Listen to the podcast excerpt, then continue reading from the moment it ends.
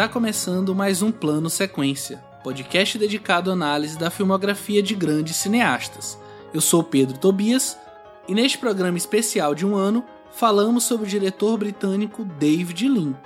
Estiveram comigo o Fernando Machado, o Leandro Luiz e a Marina Oliveira.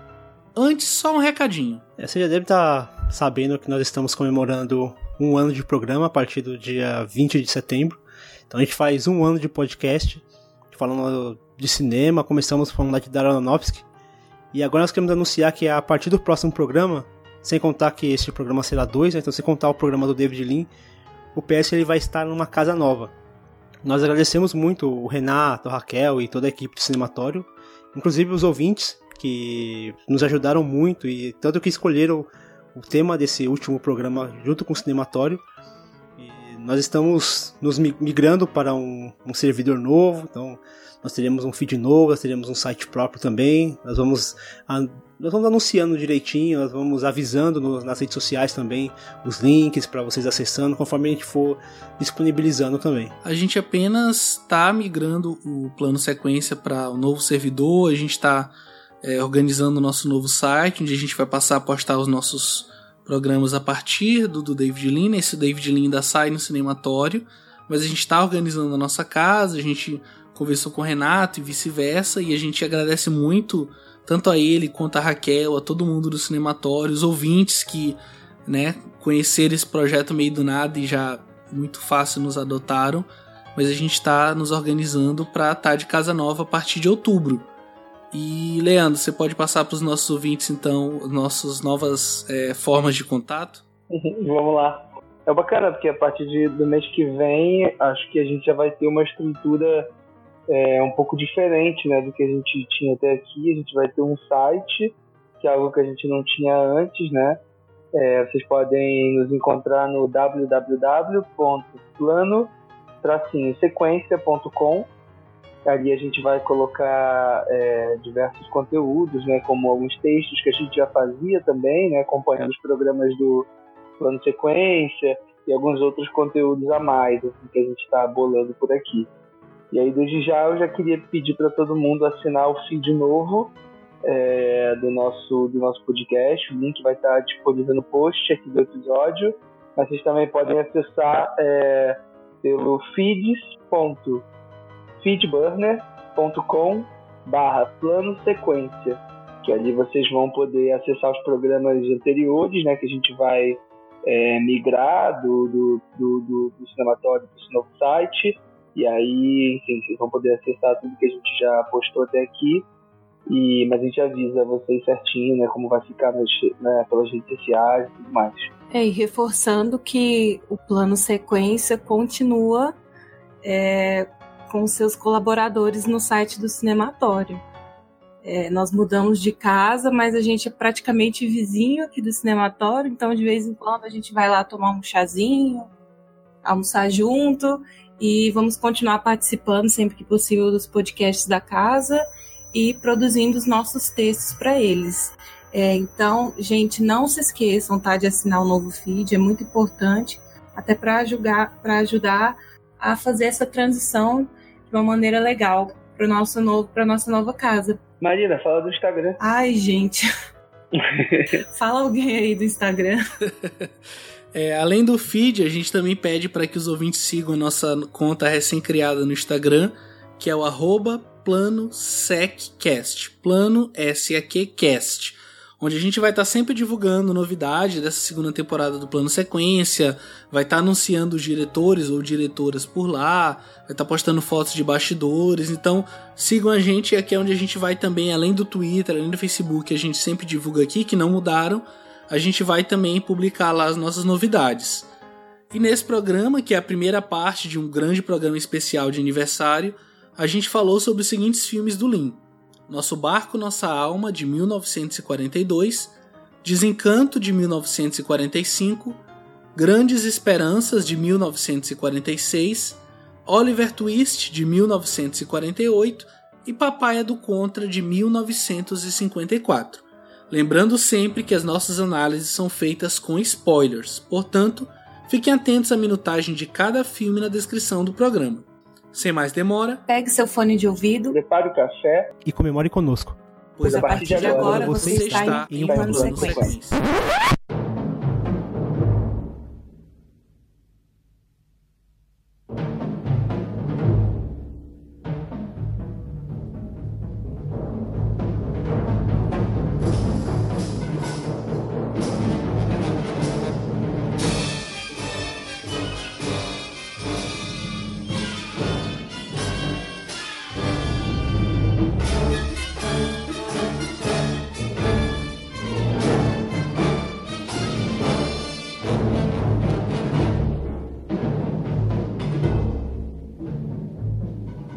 David Lean nasceu em Croydon, Surrey, na Inglaterra, no dia 25 de março de 1908. Após um currículo escolar sem grandes méritos, abandonou os estudos, indo trabalhar como aprendiz do pai, contador juramentado. Mas achou o ofício insuportável. Sempre que podia, refugiava-se no cinema local, onde se entusiasmava com os filmes silenciosos americanos. Um de seus primeiros trabalhos foi de segurar a claquete nas produções dos estúdios Gainsborough, passando sucessivamente a assistente de câmera e terceiro assistente de direção. Lin queria aprender tudo e começou a assistir ao trabalho na sala de montagem. Ele recebeu várias propostas para dirigir filmes, todos eles Cora Quicks, uma categoria de filmes de baixo orçamento produzidos apenas para compor uma cora do estúdio, porém, Lin rejeitou-os, temendo que a participação em filmes inferiores prejudicasse a sua carreira. Seu passo inicial como cineasta foi por meio da co-direção de Nosso Barco, Nossa Alma, de 1942, ao lado do escritor Noah Coward, e é por esse filme que a gente vai começar o nosso programa. Para debater comigo hoje sobre a carreira do David Lean, estão aqui comigo hoje o Fernando Machado. Tamo aí. Eu tô, tô sentindo que esse programa vai ser épico. Vai ser muito épico. Já está sendo Leandro Luiz. Ou não, né? Pode ser que seja um programa intimista, assim como alguns filmes do Lin também, né? e a Marina Oliveira. Estou, É, me, já eu estou me sinto- retirando, estou já- me retirando já- Tá. Já eu sinto que vai ser um programa prosaico. É, ressaltando, né? Eu já, tinha falado isso na abertura, mas a gente tá fazendo o David aqui como nosso programa especial de aniversário, porque ele foi escolhido através de uma votação nas nossas redes sociais, a partir de sugestões dos padrinhos do Cinematório, né? Então a gente chegou no nome dele a partir disso e espero que os ouvintes gostem, que seja um programa especial. É, mas eu queria começar perguntando para vocês como que vocês enxergam a carreira do David Lean, assim, quem já tinha certo conhecimento, já tinha visto. Acho que os filmes deles mais clássicos, assim, são bem conhecidos, né? Ponte do Rio Quai, Leonis da Arábia, Oliver Twist. Mas assim, como que é a relação de vocês com o cinema dele? Vocês já conheciam? Enfim, o que, que vocês têm a me dizer? De uma forma geral sobre o Lean. Eu, eu não conhecia. O Lawrence, por exemplo, é, um, é, o, é mais conhecido, mas eu também não tinha assistido. né? Eu sei que é uma vergonha, mas eu não tinha visto ainda. E então eu comecei a, a conhecer o Lean do primeiro filme mesmo, começando ali com, com Nosso Barco, Nossa Alma, de 1942, e aí foi indo. E o que me chama atenção no, no cinema do Lean é a forma como ele traduz sentimentos, traduz romantismo por meio das imagens. Acho que ele tem um requinte visual muito muito apurado. Ele, ele, é, ele, ele é um contador de história, mas ele não conta apenas a história, a história por meio de texto. Ele utiliza muito bem a- as imagens para compor as histórias que ele, está- que ele está contando. E assim, a maneira como ele transpõe o texto para a tela é, é, é uma coisa assim que, que me chamou a atenção logo de cara, logo no primeiro filme, e assim, vai crescendo de uma maneira assim absurda a, qualidade da imagem em todos os filmes dele. Então acho que isso foi o que mais me chamou a atenção de cara no cinema do Lin. É, pra mim, assim, eu considero o diretor como um diretor, assim, que tem é, muito jogo de cintura, porque ele, ele sabe, ele, ele passou por momentos de censura, por momentos de guerra, e ele soube aproveitar é, é, os elementos que ele tinha ali à sua disposição para contar a história da melhor maneira possível. É, então, admiro muito assim como ele usava a técnica, é, toda a tecnologia que ele tinha ali a seu dispor para contar a, a história que ele queria contar, muitas vezes de maneira subversiva, né, de maneira rebelde, apesar, uh, apesar dos momentos históricos, do contexto histórico em que ele vivia.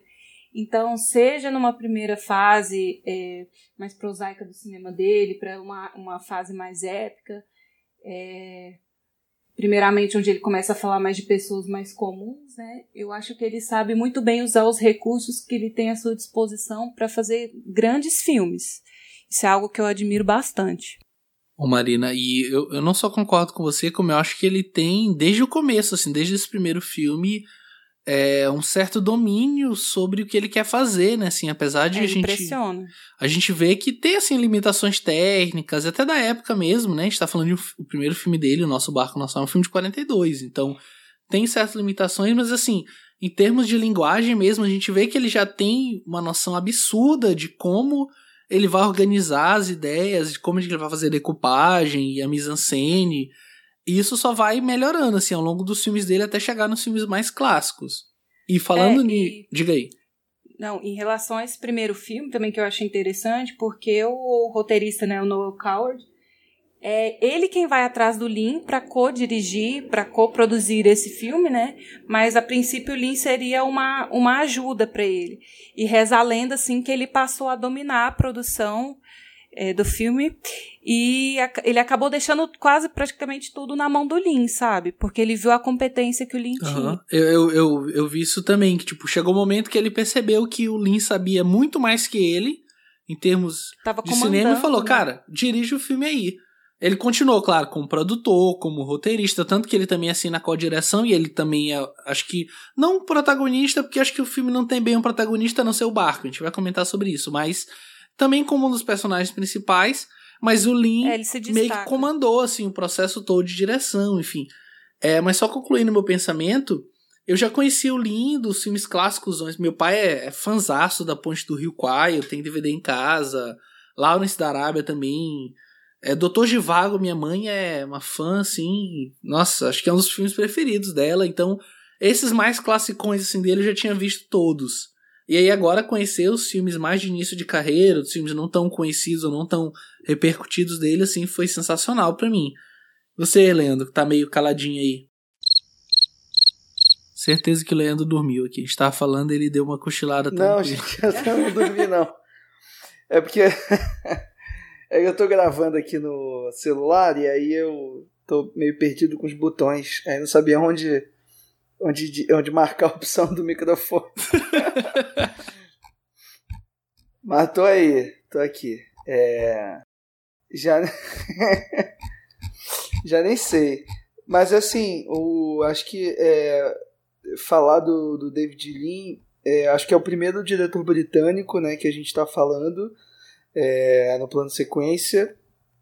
E é, e é legal a gente poder falar sobre um cinema muito muito importante, muito cultuado, sobretudo nessa época, né? década de 40, década de 50, com produções grandiosas, né? se a gente for pensar não só nos próprios filmes do David Lean, mas é, a gente pode pensar no, nas adaptações de Shakespeare todas, né, do uh, Laurence Olivier, é, Carruagens de Fogo, é, enfim, tem vários filmes muito é, consagrados mesmo e muito cultuados e com esse, com esse aspecto que vocês comentaram, né, muito muito épico e grandioso e com uma produção de estúdio muito forte.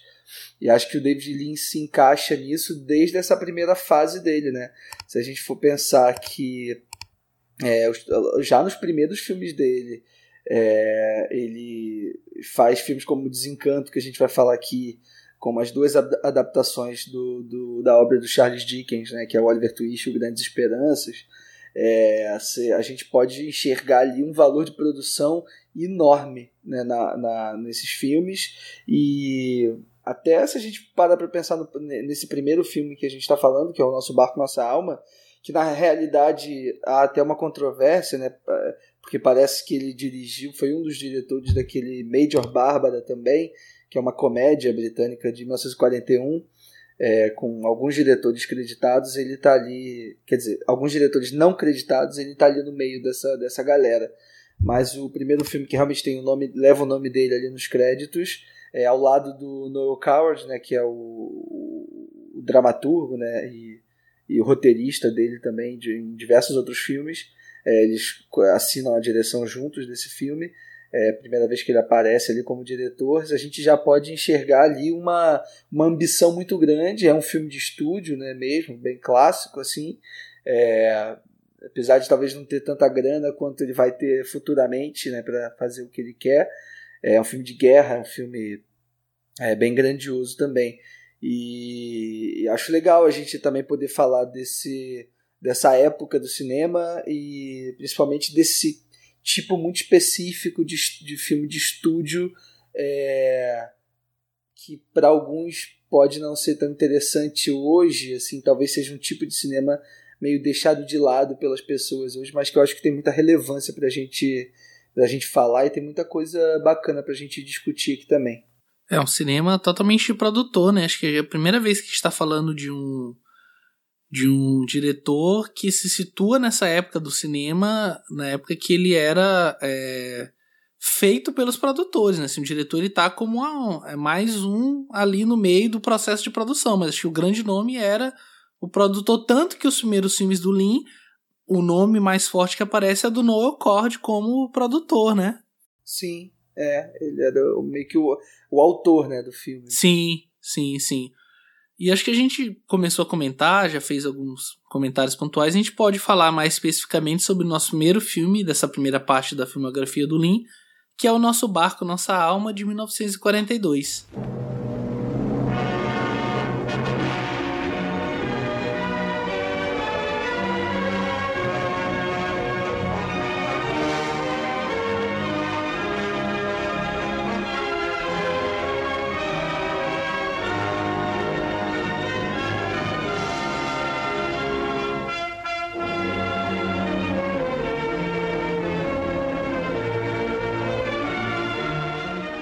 O navio Thorin resiste bravamente a um ataque das potências do eixo, porém precisa retornar às praias para reparos. De volta ativa, ele participa da retirada de Dunkerque e acaba por afundar em Creta. Enquanto aguardam socorro, os sobreviventes revelam por que e para quem continuam a lutar. A gente já fez uns comentários mais gerais sobre esse primeiro filme, mas a gente pode entrar mais especificamente falando sobre ele. Eu queria começar perguntando é, como que vocês acham que esse filme se situa no sentido dele ser feito durante a Segunda Guerra, né, um filme de 42, a gente estava ali no auge da Segunda Guerra, num período em que é, já se dizia que tinha grandes chances da Alemanha ganhar a guerra, e ao mesmo tempo é uma propaganda da Marinha Britânica, então como que vocês enxergam esse período histórico no qual o filme está inserido e como que ele consegue se inserir ali no meio, enfim, assim, como que vocês enxergam essa questão de ser uma propaganda, e do filme se inserir nesse contexto histórico da guerra, enfim. Cara, acho que isso é o que mais impressiona, né? É essa leitura é, de um período histórico é, durante essa vivência, né? Durante uh, esse processo que ele estava que ele estava passando. Então, a gente está muito acostumado a, a, ver filmes de é, sobre a Segunda Guerra Mundial, né? Tipo, mais é, filmes feitos muito posteriormente, né? É, acho que esses exemplos, agora por um acaso não estou nem me lembrando de outro assim, é, filme sobre a Segunda Guerra tem sido, que tenha sido produzido durante mesmo, lançado durante é, o momento. É, e acho que isso é o que mais impressiona no filme e acho que é a parte mais curiosa mesmo, assim, o que é, é, é o que eu mais estava ansioso para entender é, como seria é, esse aspecto. E aí, só que é, é, complicado, porque aí eu acabei me frustrando em alguns momentos justamente por conta dessa desse teor propagandista do filme, né? É, me parece me parece um filme é, que está muito mais interessado em, em fazer uma, uma propaganda mesmo, em defender um ponto de vista do que qualquer outra coisa.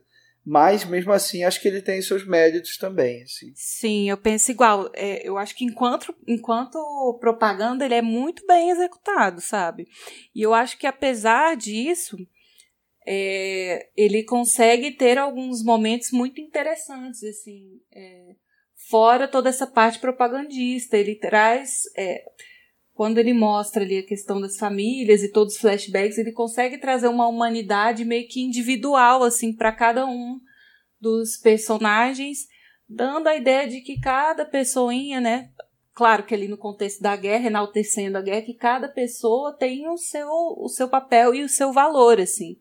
Tanto que no final do filme, quando o capitão ali interpretado, interpretado pelo Noro, né, vai cumprimentar cada um dos marinheiros sobreviventes, ele, to, ele toma um tempo tão extenso ali para fazer aquilo, sabe? Mas, assim, eu acho, é, assim como o Leandro falou, que é bem interessante mesmo observar essa, essa, esse contexto histórico. Eu estava até lendo, assim, que o Noel, ele era, ele, ele fez essa história baseada em fatos reais de um amigo dele, um lord lá, que ele chamava Lord Louis Mountbatten, que era o capitão do, do Destroyer, né? E além dessa questão de ser um amigo íntimo, né, dele, eh, no qual ele baseou a história, ele era um amigo íntimo também do Churchill, né? Então ele viu esse filme, essa produção, como uma oportunidade pessoal de contribuir para a causa, né? Então é muito difícil eh, desatrelar essas, essas, essas coisas, né, do filme. Então, assim, eu acabei achando o filme um pouco maçante em algum ponto, assim. Começou a me cansar aquela história, o patriotismo que ele vai e volta, vai e volta. Mas eu acho interessante, eu compreendo a questão do contexto histórico mesmo. Acho bem interessante. Concordo com você, Marina. tirar o contexto vai, histórico vai lá, desse Fernando. filme, você, é assim, você precisa colocar ele na época que ele foi, que ele foi feito. Então, eu estava no auge, porque diferentemente de, por exemplo, você pega um, um filme que que foi feito durante a época da Guerra do Vietnã, que era uma, uma guerra muito contestada, muito criticada.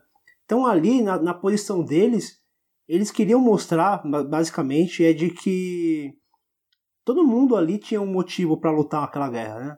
Não tinha o, o, rapaz que tinha acabado de se casar, o outro que já tinha uma família consolidada, o outro que estava querendo formar uma família. Então, de alguma maneira, o que eles queriam era mostrar que cada indivíduo Cada britânico ali tinha o seu motivo de ir pra guerra.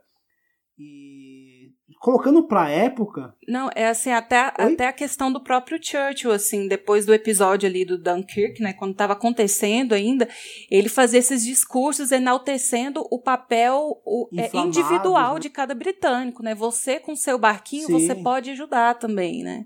Então acho que esse filme tem muito desse discurso que o individual em prol do coletivo faz a diferença, né? Sim, eu revi esses dias o, o Dunkirk do Nolan, e aí tem aquele, aquele o, tá no, que faz o que fica no barquinho, e aí ele vai salvar as pessoas, aí ele fala, não, eu, eu tô nesse barquinho, mas eu vou ajudar porque eu sou patriota, ou eu quero, eu quero salvar o meu país dessa guerra e tudo. Então é, é uma coisa muito britânica isso. É, talvez quem, quem, não, quem não, não, tem, não tá contextualizado né, nessa situação talvez olhe com um pouco de frieza ou indiferença, talvez, não sei. Por exemplo, eu. Uma coisa que eu acho interessante, no começo do filme você não sente interesse em ninguém ali.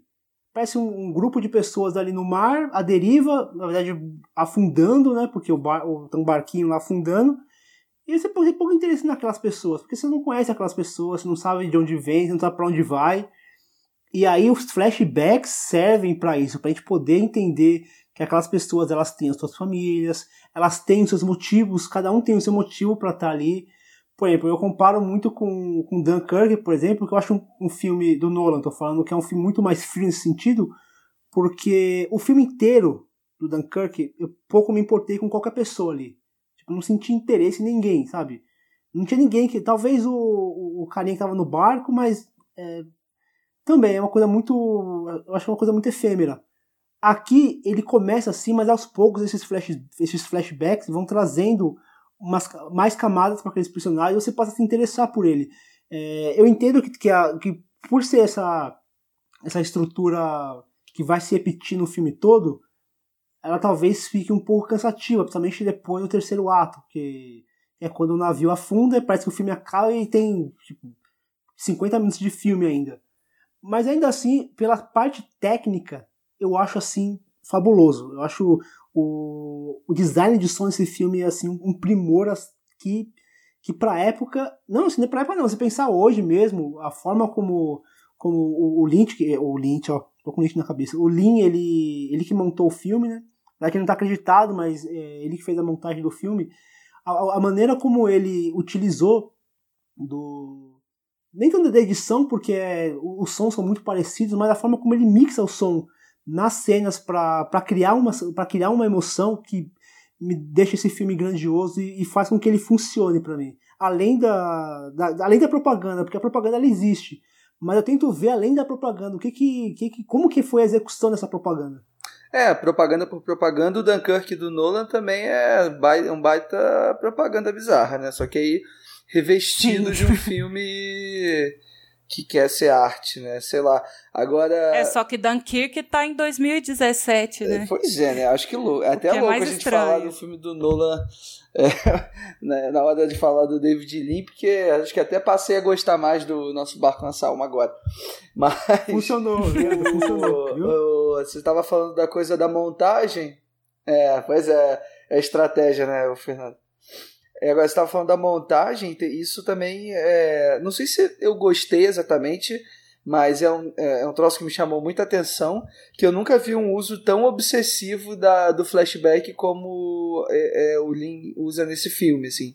É muito obsessivo. É, para mim foi cansativo essa questão. É, assim, não, para mim também, mas ao mesmo tempo é, é um, um exercício narrativo que a gente não é difícil da gente ver assim o flashback sendo usado dessa maneira assim porque é, numa primeira camada é, esse flashback ele tá ali justamente para dar um peso né maior a esses personagens só que ao mesmo tempo o, esse peso dado não é suficiente para que pelo menos para que eu tivesse mais interesse por eles é, é para que defina as coisas mas né? ao mesmo tempo essa obsessão pelo flashback me interessa muito assim é, mas mais pela forma e menos pelo é, pela construção dos personagens, sabe?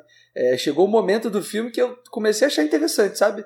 É, o uso do flashback. Falei, caramba, tem alguma coisa diferente aí é, que, que, a gente não está acostumado a ver. E a, a, nisso, para mim, funciona é, de alguma maneira, mas não pela construção dos personagens, nem da narrativa em si, mas pela própria pelo próprio ritmo que se cria, é, que, que o filme estabelece, assim, com esse flashback. Ô, Leandro, a respeito do, do flashback, eu gosto que o Lin ele não subestima a audiência, né? Porque ele não, não deixa claro, ah, agora nós vamos ter um flashback, vamos voltar para esse tempo aqui. Não, ele mistura.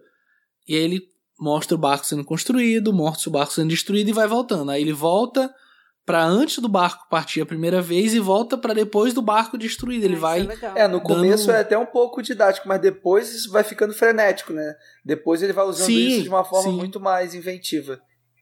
Sim, eu, eu gosto da montagem do filme, assim como ele. Apesar de realmente os flashbacks me cansarem um pouco e o contexto que eles querem dar, eles não funcionam tão bem para mim, que eu acho que nesse contexto reside a propaganda em si mais forte, né? De como não só a marinha britânica é muito boa, mas como os marinheiros, né, britânicos são muito bons, são, são nobres. nobres, são honrados, como eles dão a vida pelo seu país e pelo seu barco. Mas acho que assim, pensando em termos de aproximação histórica, eu comparo esse filme é, e aí, se, se vocês não concordarem, ok, mas assim, eu comparo esse filme com Alemanha no Zero, do Rossellini, assim. Porque é um filme que está diretamente ligado é, a um período histórico e que mesmo estando ali em cima daquele momento, sem ter um distanciamento, mas ele consegue captar bem o Zeitgeist, a essência daquele momento, sabe? Que acho que o, o Alemanha no Zero ele consegue é, captar bem aquele pós-guerra, aquele período logo após é, essa Entre guerra. guerras, né? Sim, exatamente. E o, e, o, e o nosso barco, nossa alma, acho que ele consegue captar bem esse espírito do final dessa primeira parte da Segunda Guerra Mundial e a segunda parte que vai começar ali mais ou menos em 42, 43 e vai até 46. Acho uma boa comparação, Pedro. O Alemanha, é que o Alemanha no zero ainda é um pouco depois, né, de 48. E o do Lee impressiona porque é realmente ali no meio, né, cara? É na no fuzuê todo, assim. É, no bombardeio. Sim, é. Mas assim, eu um filme que me lembrou muito assistindo a esse foi o Lifeboat do Hitchcock. Ai, me lembrou muito também. É, porque é bem propagandista também, só que são focados em coisas diferentes, assim. Mas olha que engraçado, como eu falei na introdução, né, que eu acho que o, que o Lean tem jogo de cintura, assim, para lidar com essas, com essas demandas da época, sabe? É, a, a própria produção desse filme tem muita curiosidade, tem muita coisa que rolou, assim. É, e uma das coisas que rolou claramente foi censura, né, nessa época. Só que assim, você está fazendo um filme num barco cheio de marinheiro e o Lin e o No, eles optaram por não cortar os palavrões. Então os marujos, eles ficavam xingando o filme inteiro. E aí quando esse filme foi ser distribuído nos Estados Unidos, é claro que o Código Reis é, quis cortar os palavrões, mas eles venceram na disputa lá que eles só iam cortar o bastard iam deixar. Aí acabou que eles tiraram Bastard, mas, fi... mas ficou God, ficou Hell, ficou Damn, ficou tudo que é tipo de palavrão no filme, né? E outra coisa que eu acho que é bem assim a cara da. O contexto histórico é o seguinte: é, o Noah era um cara multifacetado, assim, sabe-se que ele era cantor, compositor, é, roteirista, diretor, produtor, ele era tudo. E ele também era um homossexual assumido desde os 14 anos de idade, isso na década de 30, né, década de 40. E quando chegou à imprensa a notícia, quando o filme estava sendo produzido, né, de que ele interpretaria o capitão do navio, o capitão é pai de família e tal, o jornal Daily News, né, fez a maior chacota, diz que, nossa, esse filme vai ser ridículo, porque eles vão colocar um homossexual para interpretar o capitão do navio, né? E aí ele faz uma, ele dá meio que uma réplica dentro do próprio filme, né?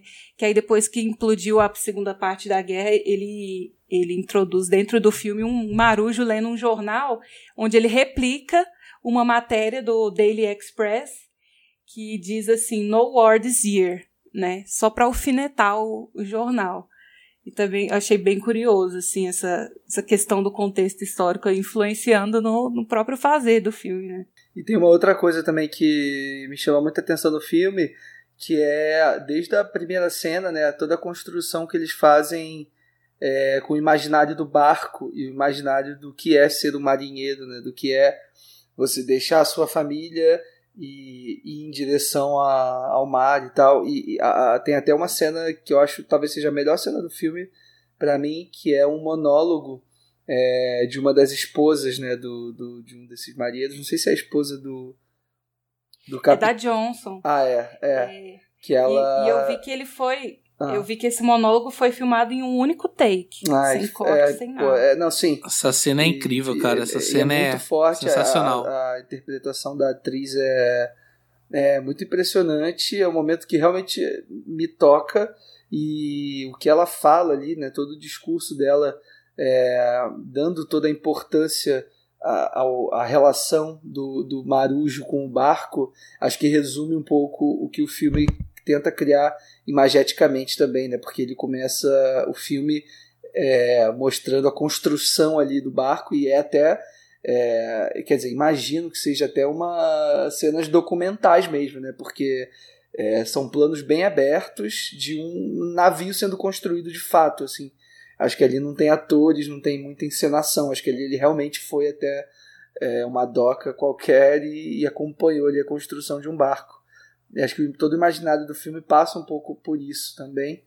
É, é o uso de, efe é de efeito prático que, e. Que se destacam assim. Dá, um, dá um, um, peso maior também, né? Você vê que é, se pega, sei lá, muito filme que usa-se de CGI para compor esse, um barco, para compor cenas de guerra, não tem o mesmo impacto. Por exemplo, como, como que o, o David Lean ele cria o impacto? Tem uma cena que eu acho, eu acho brilhante, que é uma cena que está um, um, jovem coloca, abastecendo um canhão com a, com a munição, né? Ele tá municiando aquele canhão e aí a cada, a cada tiro daquele canhão a, so, so, é, sobe um estrondo alto e a câmera dá uma tremida.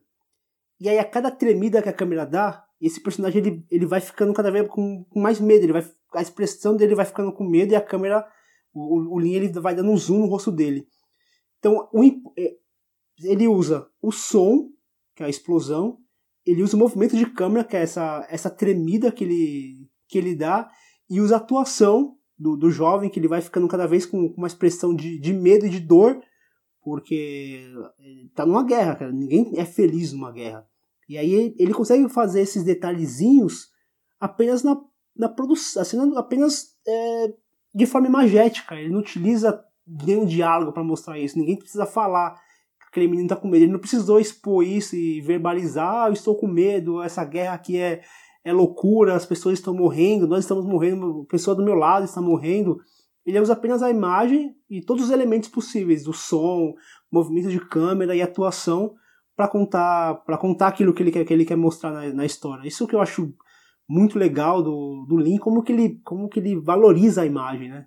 Acho que a gente pode então partir para o filme seguinte da pauta, que o Lin vai lançar três anos depois, em 1945, Desencanto.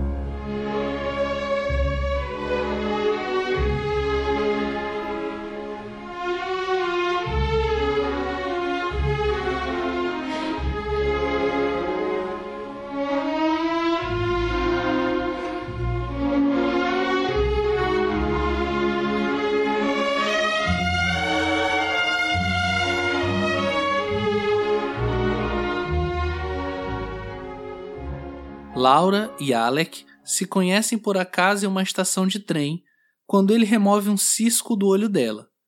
Ele é médico, ela é dona de casa. Ambos são de classe média, têm meia idade e são razoavelmente felizes em seus casamentos. Em pouco tempo, passam a se encontrar todas as quintas-feiras, mas apenas como bons amigos. Gradativamente surge uma paixão mútua e eles continuam a se encontrar regularmente, apesar de saberem que este amor é impossível.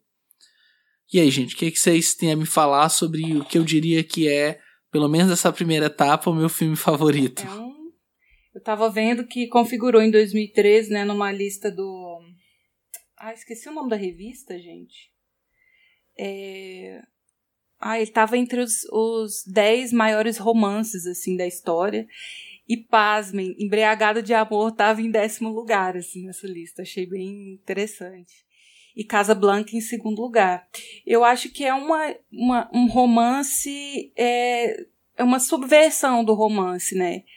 Porque nessa época falar de traição era uma coisa nojenta, né?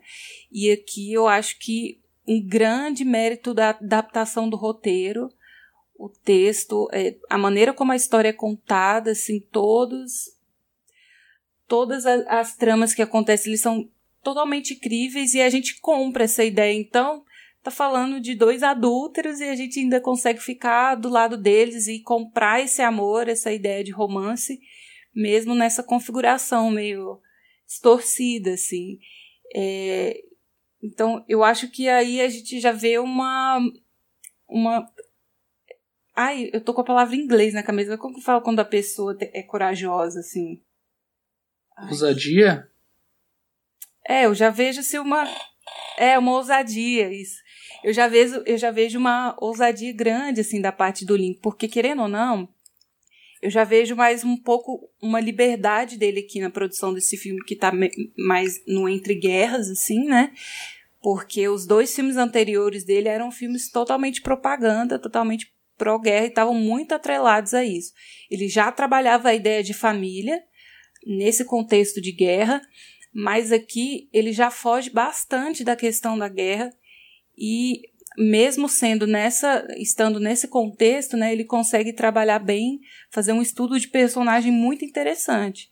E para mim, o que ganha ainda mais pontos nessa história é que a gente vai ter uma protagonista mulher, gente. Ele escolhe dar o ponto de vista para a mulher nessa história, né? E a gente acompanha ali, faz uns closes fechados no rosto da atriz, que é muito expressiva e tal.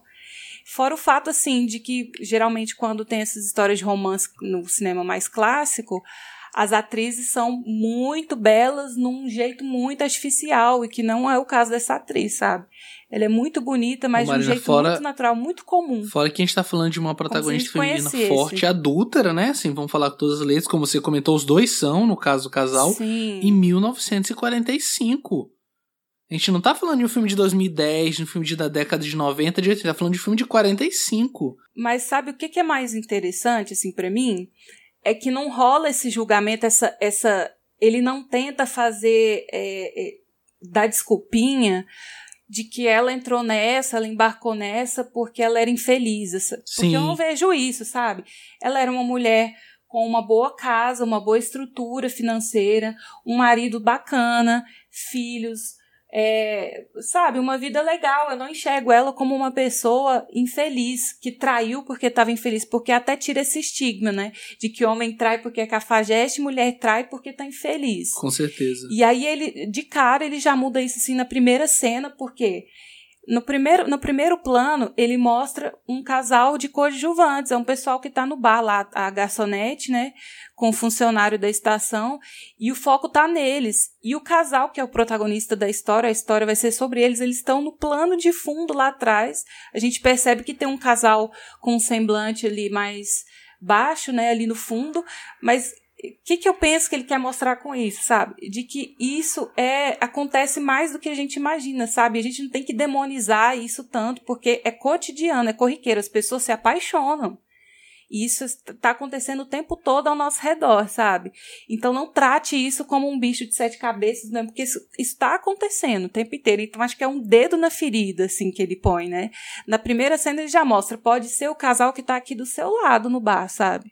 Pode ser um casal de adúlteros, pode ser a sua amiga que você encontra no trem, ou a sua, a sua conhecida do bairro, sabe?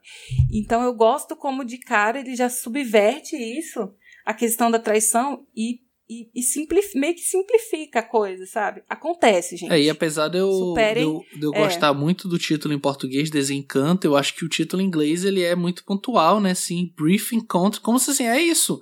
É um encontro breve que aconteceu entre os dois, traduzindo bem ao pé da letra. E podia acontecer com qualquer um, né? Podia ser eu e outra pessoa, enfim, podia ser qualquer um. É um, é um encontro desses inevitáveis que acontece uma vez na vida e que você tem que se agarrar aquilo ali. É o que aparece. Tanto que no- ele não só não julga, como ele dá aquele final que eu acho sensacional, assim. Eu não imaginava que ele ia... Aquele plano final, inclusive, é incrível, assim. Vamos comentar sobre ele mais pra frente. Acho que o Fernando queria falar um pouquinho melhor sobre isso. Vai lá, Fernando. É, tem, o, tem uma frase da Laura que eu, que eu, é, eu, eu tive que pausar e aplaudir porque é muita ousadia você pegar um. colocar uma personagem pra falar isso no ano de 1945. Ela fala assim: é muito fácil mentir quando você sabe que é inquestionavelmente confiável. Gente, o texto desse filme é uma É joia. impressionante.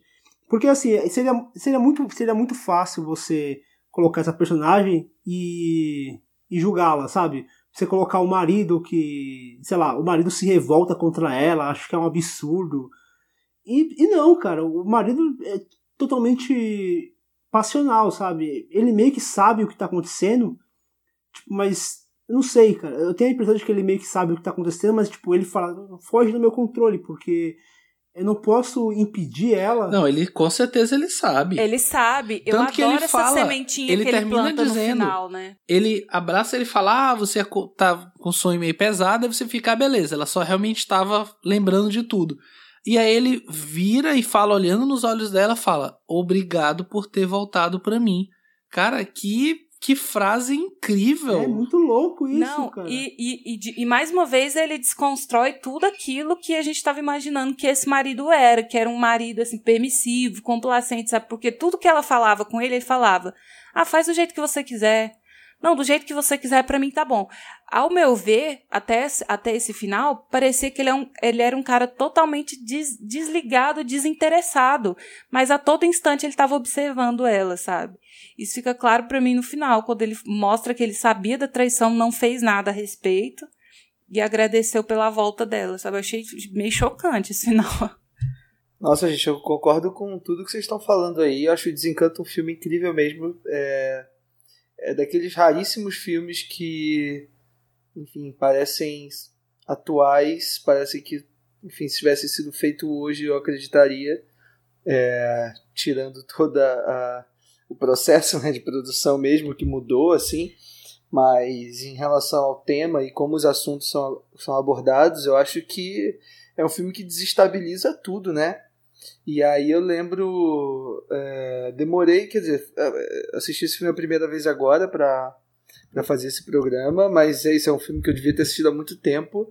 É, lembro inclusive quando o Carol do Todd Haynes foi lançado, muita gente é, comparou um pouco ambos os filmes e é, trouxeram alguns elementos que o Todd Haynes acaba é, reverenciando né, ao Lean, uma coisa do cinema clássico mesmo, e da relação dos dois protagonistas, né? Por mais que no Carol seja uma relação homossexual, aqui no Desencanto não é, mas é, enfim, foda-se isso também, né? É, são só duas pessoas que se amam, que se encontram nesse breve momento e que, enfim, no final das contas tem que aceitar a sua condição ou não, né? E aí, para quem viu o Carol vai entender um pouco a diferença entre esses dois finais. Mas o. Vocês estavam comentando da, da, da, da protagonista, né? E da, da escolha do Lin em, em pegar esse ponto de vista dessa mulher. É, que a Marina falou, e eu acho isso o grande trunfo do filme, e principalmente pela, pela atuação da, da Célia Johnson, né? Que eu tava falando agora há pouco sobre o, o monólogo da, da, personagem do Nosso Barco Nossa Alma, é justamente ela, Célia Johnson, que interpreta a, a, a personagem lá também. E acho que o rosto dela e a forma como ela é filmada, fotografada, acho que faz toda a diferença mesmo para a gente não tá, a gente não tá lidando com um romance convencional, né? Acho que a gente quando entra nesse universo do desencanto, a gente já vê que tem uma coisa estranha é, que a gente não está acostumado a ver. E acho que esse é o grande mérito do filme. É, essa frase que o Fernando acabou de falar também me impacta assim muito.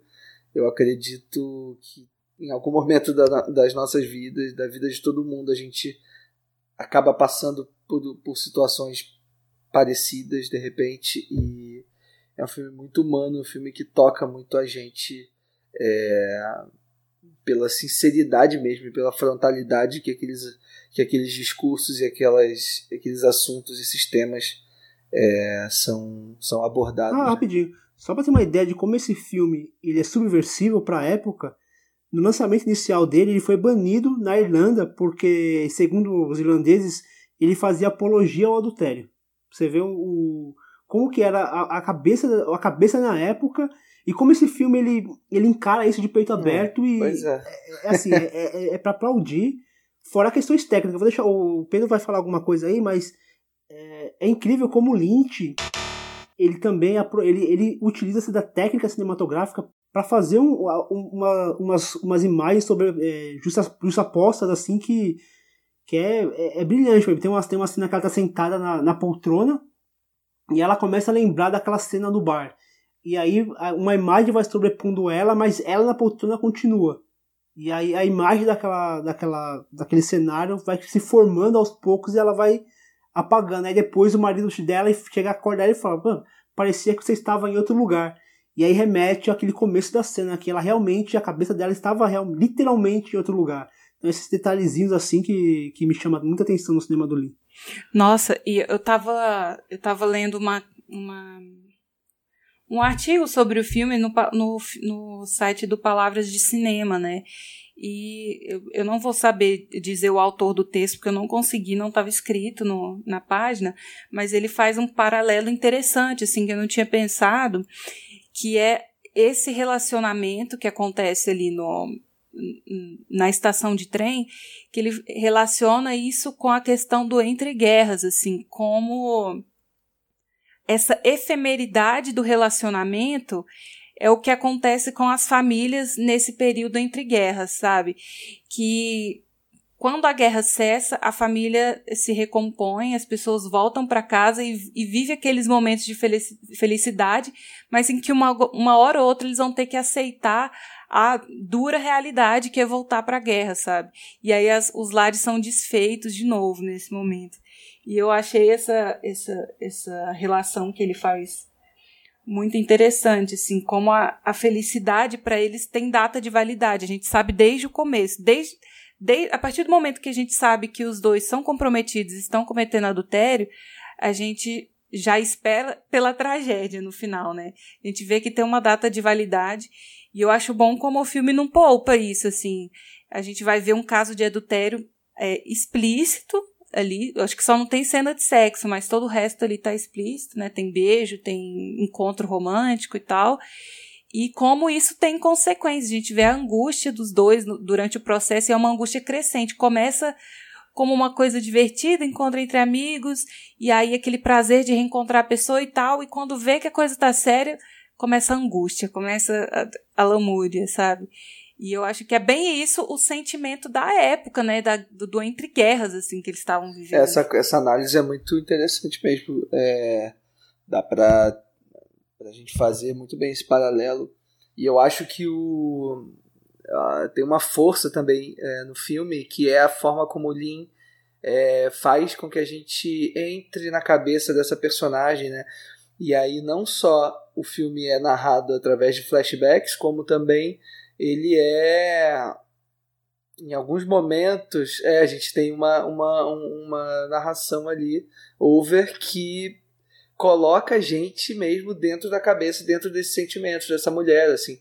Inclusive o filme até cria umas gags até em alguns momentos divertidas, assim, principalmente naquele começo, né, dela pegando o trem com aquela com aquela amiga dela e tal, e a mulher falando sem parar, né, tipo, super irritante e em determinado momento ela para, não ouve mais nada e ouve o próprio pensamento dela sobre aquilo. Eu acho que o filme é essa, essa angústia constante dessa mulher é, tentando. É, é, enfim, degladiando ali com as próprias convenções, tradições é, que ela está inserida dentro dessa sociedade, né? E o filme é. Por isso que eu falo que é um filme que desestabiliza tudo, assim, porque as ações, as atitudes e as escolhas dos personagens fazem com que é, essa situação seja desestabilizada. Assim, e a gente sente isso na pele, a gente sente isso nos planos, a gente sente isso no movimento do trem, é, quando ele vai embora e ela fica, a gente sente isso quando ela sai correndo do café e tenta cometer suicídio. A gente sente isso muito forte nas imagens. É, e aquele plano holandês me pegou de surpresa, sabe? A câmera girando assim, eu não tava esperando que isso fosse acontecer nesse filme, sabe? Porque até então a narrativa tava bem clássica para mim, a forma como ele tava filmando. Daí vem aquilo de repente, eu fiquei, uau, que filme, sabe? Mas é. Você estava falando desses momentos em que a gente entra na cabeça dela, é engraçado como rola meio que uma linguagem teatral ali, porque esse, o texto desse filme, né, ele saiu de um, de um, de um texto de, de teatro, né, do Novo.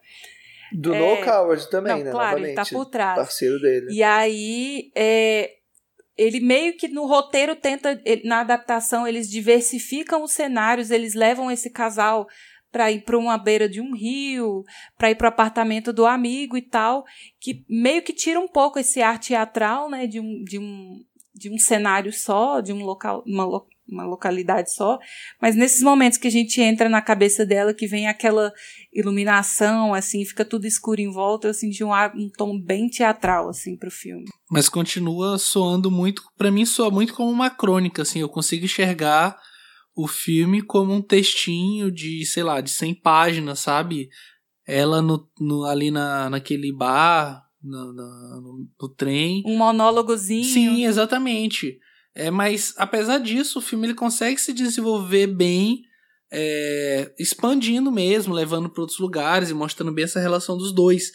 É, o que eu ia comentar é que entre o nosso barco, nossa alma e o desencanto tem só dois filmes e acho que aqui o Lin ele já desponta como um diretor muito seguro, né? Ele já mostrava isso em nosso barco, nossa alma, mas acho que aqui ele tem um domínio absurdo de tudo que ele quer mostrar a Marina comentou, o Leandro também é, endossou o, o plano holandês que tem ali no final é sensacional, assim, inesperado. É, e não, e não à toa foi a primeira, eu acho que uma das únicas indicações dele ao Oscar Isso. como diretor, Isso. né? Ele não só foi indicado como diretor, mas também é, o filme foi indicado a roteiro e a Célia Johnson foi indicada a atriz principal. E o filme em si ganhou a palma de ouro em Cannes. Então, pra gente sentir um pouco da da força realmente de, de desencanto, né? E como eu ia comentando, eu acho que ele tem um domínio muito grande, assim, a cena de abertura é uma cena incrível, assim, eu acho que é, pelo menos dos filmes dessa primeira parte, é uma das cenas mais lindas, assim, a, a câmera ali meio baixa, lembrando um pouco aquele cinema clássico japonês, uma coisa meio azul, e o trem passando, você sentindo aquele aquele clima, você quase sentiu o cheiro, assim, do café e da, e do cheiro da fumaça do trem, sabe? Acho que tem toda uma aura que ele envolve o filme dele, tem um quê meio no ar também. E que eu acho que isso tudo é reflexo de um diretor muito seguro da história que ele quer contar. Isso se reflete em, em vários aspectos, assim. Mas eu acho que é um filme muito muito forte, assim, em todos os sentidos. Temática, é, como realização mesmo, a parte formal mesmo do filme, assim, acho que é um filme irrepreensível mesmo. E esse final tem uma, uma, uma coisa que é interessante, porque no começo ele repete a abertura do filme praticamente, né? Só que pelo outro ponto, porque assim, no começo do filme a gente não conhece ainda a Laura. Então a gente tá conhecendo a personagem. Então a gente vê aquela cena distante.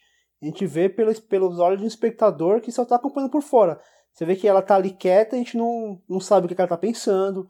E aí quando essa cena se repete no final, aí já tem primeiro, o, o cara tá pensando, então já muda completamente o que, o que aquela cena assim ressignifica aquela cena, ela passa a ter um outro significado. Aí depois, quando ela sai do daquele bar que ela vai ali em direção à linha do trem, na primeira cena a gente não sabe o que ela vai fazer, a gente só sabe que ela saiu e que ela volta meio perturbada. Mas a gente não tem no ponto de vista dela. É quase como se fosse um, um efeito Rashomon. Você vai, você vê a mesma, a mesmo acontecimento, a mesma cena, só que de dois pontos de vista diferentes. Isso é uma coisa assim que é coisa de, de, de, de diretor que também é montador, sabe? Que ele sabe na montagem criar cenas dif totalmente diferentes, mas baseada no, no, mesmo local, na mesma, com o mesmo texto, só que com elementos que ressignificam a cena. É, esse final assim é é para aplaudir, é uma coisa assim impressionante e precisa colocar no, no, no, contexto da época, né? Não tem como você, a, gente, a gente escapar disso. E o que ele faz é. Acho que pode ser a época que for, cara. Vai ser impressionante assistir esse filme. É, e no ano seguinte ele vai lançar o Grandes Esperanças, né, de 1946, que é baseado na obra do Charles Dickens.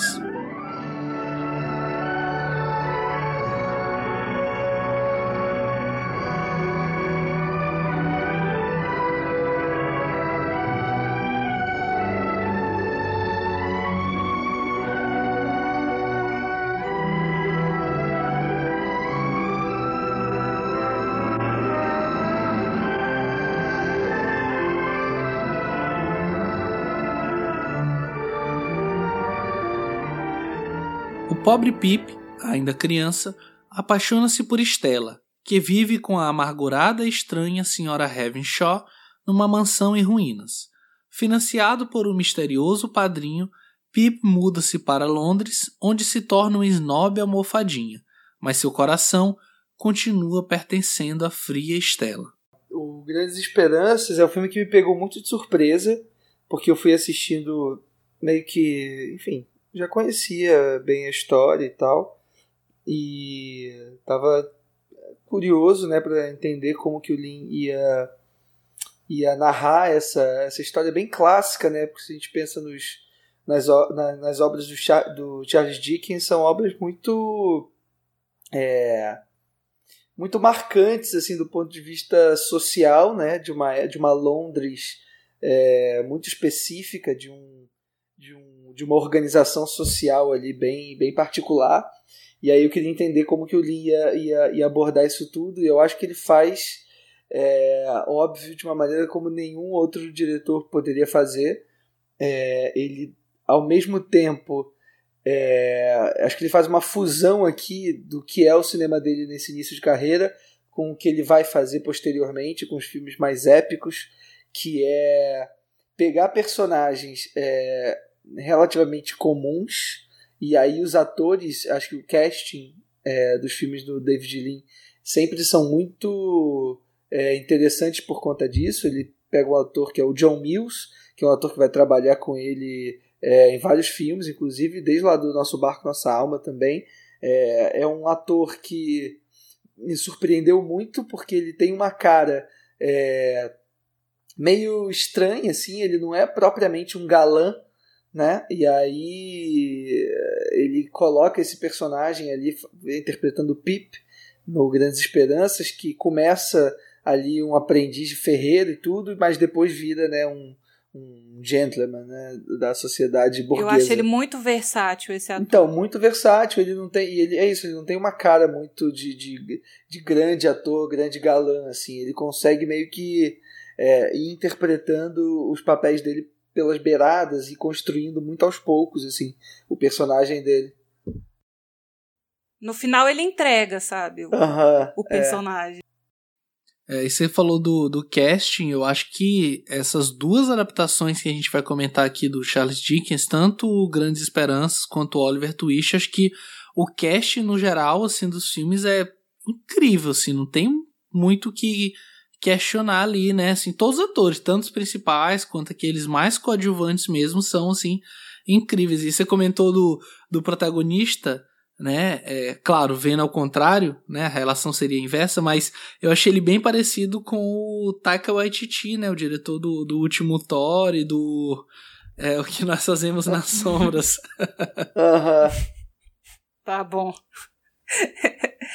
mas sabe, é, eu tava eu tava tentando definir assim o que que o, o a atmosfera desse filme, assim, porque ele acaba, apesar dele acabar de uma maneira muito bonita e ele ter algumas, algumas gags, alguns momentos mais de comédia, eu tava sentindo esse filme muito denso, assim. E aí eu tava lendo alguns textos e tal, e assim, para mim, que, uma coisa que marca, porque a gente tem várias histórias paralelas acontecendo que se entrelaçam em algum momento e se desencontram e voltam a se encontrar. Mas a figura da casa, a, a, da mansão daquela senhora, assim, é muito é muito significativa. Ela é um personagem à parte, tanto que vai ter aquela cena linda no final, né, que ele tira as cortinas, que até o Leandro estava comentando com a gente assim, como a, a atmosfera daquela casa meio que exala morte, sabe? Parece um túmulo aquela casa, sabe? Fechada, parece que as pessoas vão lá para morrer, né? É, a poeira, a poeira toma a poeira toma conta do, da atmosfera do filme, né? A, as teias de aranha e, e, e, aquela escuridão. E a fotografia acho que é muito precisa para mostrar tudo Sim, isso. Sim, e aí eu nas, eu nas minhas leituras eu me deparei com a palavra embalsamento, sabe? Porque é o que representa essa casa. As pessoas que frequentam e que vão ali que, e, e que ficam presas àquele lugar, ou as pessoas que estão lá, parece que elas estão sendo embalsamadas, que elas estão morrendo vivas, sabe? Elas não estão vivendo, elas estão sobrevivendo, que é o caso muito da figura da senhora e que depois ela começa a arrastar as pessoas para dentro daquilo.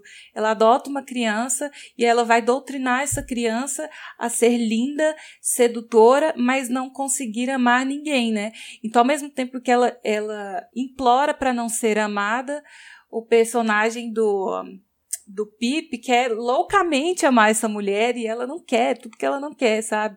E ao mesmo tempo, a partir do momento que o Pip começa a frequentar essa casa, o primeiro momento eu senti ele muito preso com a questão da menina, do amor com essa menina, mas depois que ele, que ele é, se depara com a questão do benfeitor dele, ele fica preso àquela casa por achar que aquela senhora, por ter uma obsessão com aquela senhora, dela ser a benfeitora dele, né? Tanto que quando ele descobre que ela não é a benfeitora dele, parece que, que libera alguma coisa de dentro dele, sabe? Parece que ele se liberta disso de alguma forma, que é o que permite é, que ele liberte a menina no final, né?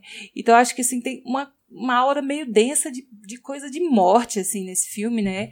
Eu não sei quanto do livro é, tá nesse filme, assim, mas desde o começo, a primeira cena do filme é uma tempestade num cemitério, sabe? Então a questão da, das, do passado, das, da lembrança das pessoas mortas está muito assim entranhada nessa história e em tudo que acontece assim, com os personagens. Eu estava comentando sobre essa coisa da adaptação e eu lembro tem um filme que até que eu gosto assim moderadamente é que também é uma adaptação do, do Charles Dickens, mas aí é, do Grandes Esperanças, mas aí é, uma, é mais do que uma adaptação, né? Uma, meio que uma modernização também do, do, do, livro, que é aquele filme do Afonso Cuarón. Não sei se vocês chegaram a assistir com o Ethan Hawke, com a Gwyneth Paltrow, que ele faz ali uma, ele tenta eu nunca vi, mas eu fiquei é, curioso. Eu fiquei que... curioso quando eu vi no, no IMDB que tinha uma adaptação recente, né? Recente, é de assim, 98. acho que é de 90 e algum, é. 98. Pois é, eu fiquei curioso para ver, acho vou, que vale atrás assistir. Eu fiquei até com vontade de rever o filme agora que eu assisti o do Lin, mas é, porque mas assim são coisas completamente diferentes assim e aí a gente vê é, a gente consegue perceber como o Lin ele consegue criar mesmo um, um, universo muito particular e como a gente assim como a gente comentou no, no, no Desencanto eu acho que aqui no Grandes Esperanças também é, é, é um momento que a gente parece que entra o, entra no filme e vai conhecendo ali detalhe por detalhe quando o filme acaba a gente meio que sai como um. Parece que a gente tá sendo cuspido assim, de fora do filme, assim, porque é como o Pedro falou, assim, soa como uma crônica quase, assim. É, é, a gente acompanha esse momento desses, desses personagens de uma forma tão intensa e com uma, e com uma ambientação tão característica que ah, é isso, né? É o grande mote do cinema clássico mesmo, né? Transportar o espectador para um é, para um lugar que não o seu, da realidade. Eu acho que é, talvez o David Lean tenha sido um dos grandes mestres nessa, é, nessa função. Assim. é, Leandro, você comentou do, da adaptação do, do Quaron e eu estava dando uma olhada no, no IMDB e só do Grandes Esperanças são mais de 40 adaptações diferentes entre filmes, filme para TV. É, e eu acho que assim, isso vale também para o Oliver Twist, aliás, bem mais para o Oliver Twist, mas acho que o Lin ele consegue. É, claro, isso também tem muito a ver com ele ter sido um dos primeiros a adaptar de uma forma mais concisa, né? É, a obra do, do Charles Dickens. Mas assim, ele consegue impor uma certa característica que vai ser replicada depois, né? No, na, nas adaptações que foram feitas a partir é, dessa adaptação dele. E acho que isso tem uma coisa que talvez eu não goste, é que é o título em português, né? Porque acho que grandes expectativas, acho que seria mais interessante, né? Que seria uma tradução mais literal. E aqui o Lin. E o papai é do contra. Não, nem me fala. É. É, e aqui o Lin volta a ser indicado, né? Ele é indicado a direção, o filme também é indicado a roteiro e a melhor filme e ganha, né, melhor fotografia preto e branco e melhor direção de arte e decoração de set também preto e branco, né, assim, ressaltando os prêmios que o filme ganhou. É, e como a gente tá. É muito merecido, né? É. E como a gente tá falando de, de adaptação, é, é bom ressaltar, assim, a questão da, da direção de arte, figurino, que ambientam muito bem essa era mais historiana, né, do, da Inglaterra, assim, que ele vai fazer é, muitíssimo bem no, no filme seguinte, que a gente vai comentar, que, de novo, assim, na questão técnica, né, sobressaindo aí nos filmes dele. E marca o desenvolvimento dos personagens, né, também. Sim. Mas eu acho interessante a personagem da. A namoradinha dele, esqueci o nome. Ana? Ai. A Estela? É, Estela é, eu acho interessante como a Estela parece que ela permanece a mesma menina rabugenta, assim, até depois de adulta, né? E só, é. depois, só depois que a senhorinha morre, que ela é obrigada a sair da casa e, e, e, né, e ver a realidade, assim, que parece que ela vira adulta, sabe? Porque ela continua carrancudinha e mimadinha, assim, né? Depois de, de adulta. Não, o que eu ia comentar é que o Pedro comentou que, ela, que ele ganhou o Oscar de fotografia e direção de arte.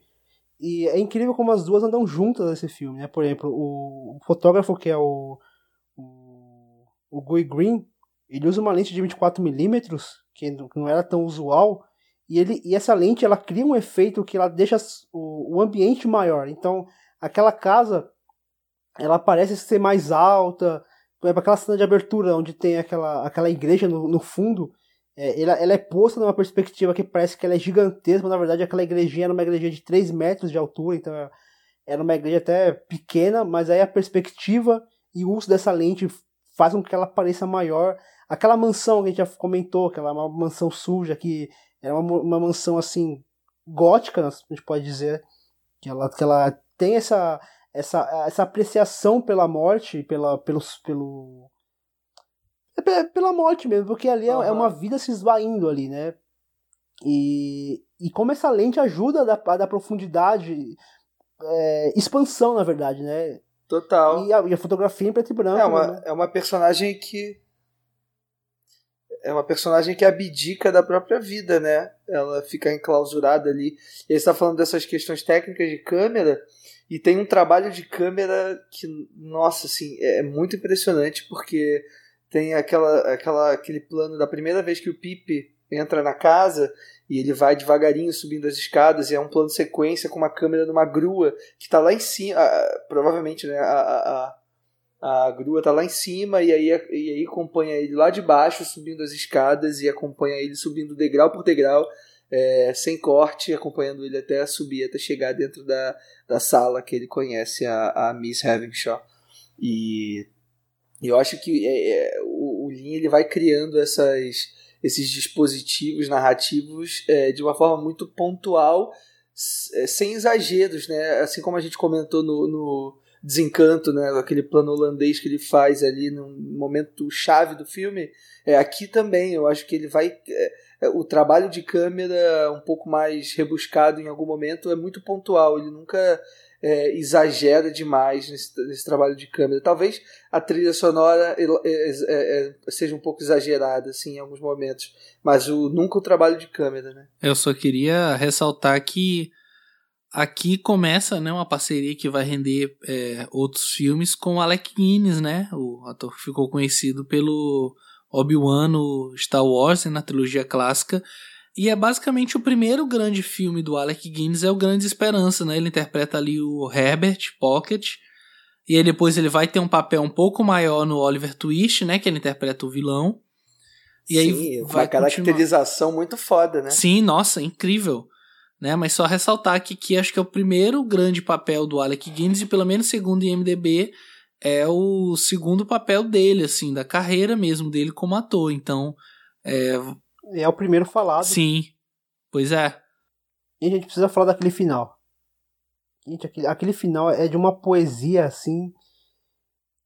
Gente, que, ah, gente, que assim, é. ela, ela começa que é escura, então é propositalmente para dar contraste quando ele abre a cortina e clareia tudo. Então ela é uma cena que começa ela muito escura, muito escura, muito escura. No começo até, até estranhei, foi por que é tão escuro assim, né? Aí de repente ele começa a rasgar aquelas cortinas e aquela poeira começa a, a baixar e aí entra uma luz assim que vai diretamente na, na, na, na Estela que está sentada na, na cadeira e aí ilumina tudo. E aí fica tudo claro.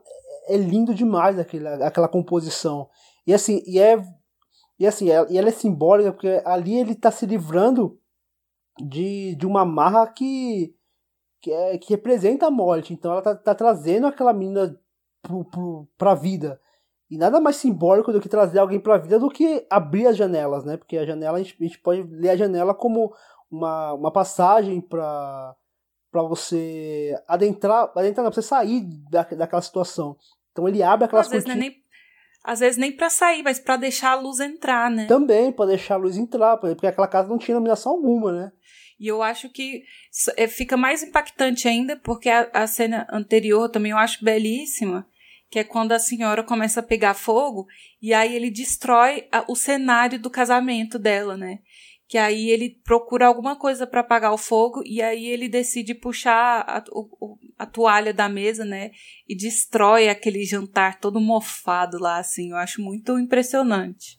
Pô, e essa cena, essa cena me lembrou também muito aquela cena clássica do, do Frankenstein de Mary Shelley, né? Que a da, da, personagem pegando fogo e tal. Impressionante uh, os aspectos de, de, de, de, efeito visual mesmo, né? E aí a gente vê aqui um filme é, da década de 40 ainda, feito completamente dentro de estúdio ali, é, também de uma forma muito impressionante já, né?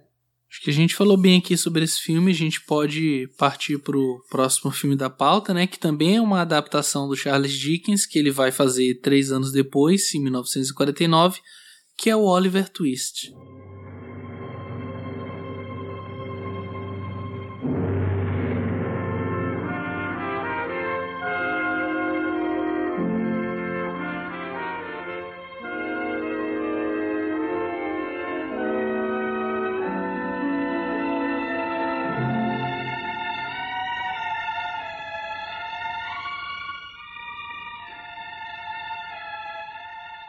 Oliver é um órfão entre as centenas que sofrem com a fome e o trabalho escravo na Inglaterra vitoriana. Vendido para um coveiro, ele sofre com a crueldade da família deste e acaba fugindo para Londres. Lá, ele é recolhido das ruas por Dodger, um ladrão que o leva até Fagin, um velho que comanda o exército de pequenos marginais como ele. Quando Oliver reconhece o bondoso homem que finalmente enxerga um possível pai, Fagin teme que ele denuncie seu esquema.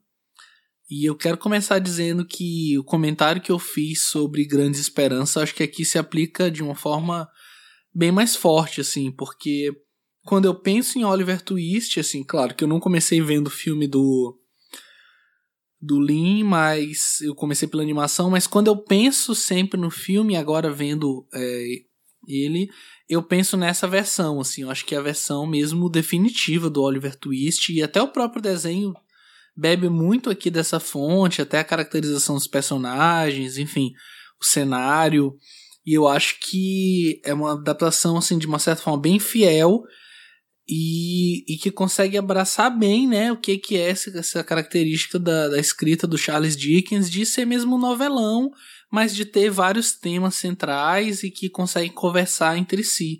Não sei se vocês concordam comigo nesse ponto.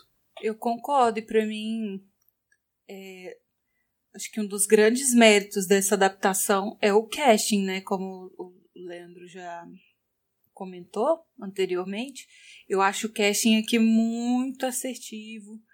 Esse garotinho que faz Oliver Twist, ele é, nossa, maravilhosinho demais, né? E acaba ele tem uma gente... cara de, de safadinho, de né? Safadinho, assim, mas... mas dá dó dele, coitado. sim, sim, sim. E assim, e o filme consegue transmitir esse esse olhar da criança e a gente não tem, a gente não tem como não se apegar com esse menino, sabe? Da vontade da gente pegar, a gente mesmo pegar ele para criar, sabe? Eu acho que o filme começa muito bem, assim, é, estabelecendo essa questão de que o menino tem mãe, muito provavelmente ele tem pai, só que por a mulher morrer logo após o parto, isso, isso se perdeu. Até então a gente não tinha informação, né, do parentesco. E essa criança que a gente sabe que muito provavelmente tem família, tá solta no mundo, sabe? E, a gente, e aí eu fiquei pensando, nossa, como será que deve ser isso, assim? Quantas crianças será que não estão nessa situação? E aí mostra essa série de desventuras do menino, né? E, cara, eu, fui ficando muito nervosa, assim, porque toda vez que o menino parece que tá, vislumbrava uma oportunidade melhor do que a que ele tinha anteriormente, acontece alguma coisa e ele cai numa roubada, né? Parece que ele tá marcado, assim. Então, eu acho que o filme é muito feliz em colocar o ponto de vista dessa criança e do que essa criança passa. Assim. Nossa, quando trancam ele no. põe ele para dormir embaixo do caixão e depois trancam o menino no no quartinho lá do, do, carvão, sabe? Nossa, eu fiquei numa dó do garoto. Mas eu acho que, enquanto adaptação, ele é muito feliz assim, em estabelecer essa ligação com, com o menino e colocar o ponto de vista dele pra gente. Eles têm um, uma sacada assim muito. umas críticas muito. Não chega a ser sutil, porque é bem escancarado, mas é muito ácido. Por exemplo, é, de cara, quando mostra aquele convento, aparece várias placas assim, falando Deus é bom, Deus é amor, Deus é vida. E aí a reunião, a reunião que mostra na cena seguinte, é eles tipo discutindo, colocando as crianças, a vida das crianças como qualquer coisa assim, tá ligado? Tipo, de amor não tem nada ali. Não, tudo que a gente não vê e ali aí, é bondade. Depois da cena seguinte, acho que passou algumas cenas, mostra é, eles servindo o jantar para as crianças, aquela sopa rala, parece água suja. E aí a cena seguinte, eles jantando, tipo, um banquete, tá ligado? Aí as crianças tudo em cima, olhando. A, cara, aquelas crianças estão. Eu acho que elas estão com fome de verdade nessa cena, o que me deixa até triste pra ver. É. Porque eles estão com uma cara de, de, de, fome. Eu fico desesperado, assim. Esse filme, ele, ele causa um, um desespero, assim. Ela causa uma angústia em, em cenas tão simples. Aquela cena deles escolhendo o palitinho. E quando o Oliver Twist ele puxa o palitinho pequeno e todo mundo sai correndo, ele fica sozinho segurando o palitinho assim com uma cara de. Putz, lascou.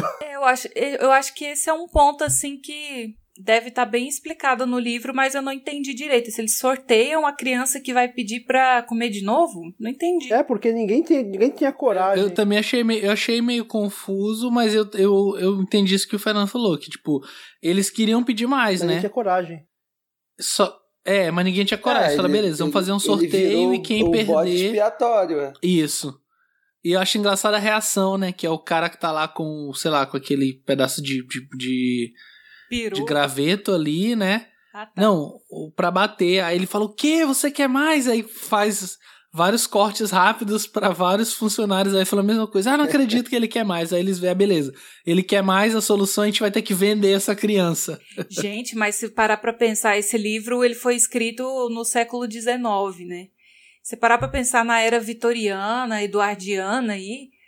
As crianças não eram consideradas crianças com esse preciosismo que a gente tem hoje, que a criança deve ser protegida, Nada. que a criança tem que ter a sua inocência né, mantida. Criança na época de Revolução Industrial, época vitoriana, criança era um mini adulto, assim, trabalhava 20 horas por dia e era, sabe, era uma boca a mais para alimentar, então tinha que trabalhar mesmo. Aí eu fico pensando, gente, coitado desse Oliver Twist, né? Que o menino é mó riquinho e foi cair numa oscilada dessa. E o que eu acho legal é que essa, esse momento, né, é, demonstra bem a crítica mesmo que tanto o livro como o filme fazem é, em relação à sociedade da época, né? Então, se o menino ele é, pede mais comida, então vamos tirar ele daqui, de perto de todos os outros, para que essa é, é, essa subversão não seja passada para os outros, né? Então, é, logo ele é conduzido até uma outra uma outra atividade, né, uma outra família e tal, que também, coitado, começa sofre, come o pão que o diabo amassou. É um filme que a gente vai assistindo e vai ficando desesperado mesmo, porque é uma é uma desgraça atrás de desgraça. Mandam ele para uma família que prefere dar comida pro cachorro do que para ele, sabe? Do ele... que para ele. É. é, ele come o resto do cachorro, gente. Como assim? E fica feliz ele comendo o resto do cachorro, porque na outra, na outra casa, nem o resto do, do cachorro ele tinha. Cara, é muito triste essa cena. Dão um resto e ele se esbalda comendo aquele resto. Cara, e apesar de todas essas críticas sociais, assim, que eu tava lendo, é, as pessoas que leram esses livros do Charles, elas é, comentam que são filmes muito bem adaptados. É, e que quem gosta muito do livro certamente vai gostar muito dos filmes, assim, porque os livros em si, eles têm muito dessa carga é, de observar e de julgar a sociedade em si, de expor, e de expor esses problemas sociais. E aí, um filme que quer trazer esses problemas sociais e discutir. É engraçado que ele tenha passado por essa controvérsia, né? Que é no caso do, do ator do Alec, né? Porque ele tá irreconhecível nesse filme. Quem vê ele bonitinho ali de Obi-Wan nunca vai reconhecer ele nesse filme, né? Eu não reconheci quando eu, que eu assisti. Que eles colocam uma prótese enorme do, no nariz dele. E no livro, se eu não me engano, esse personagem, esse vilão, ele é judeu.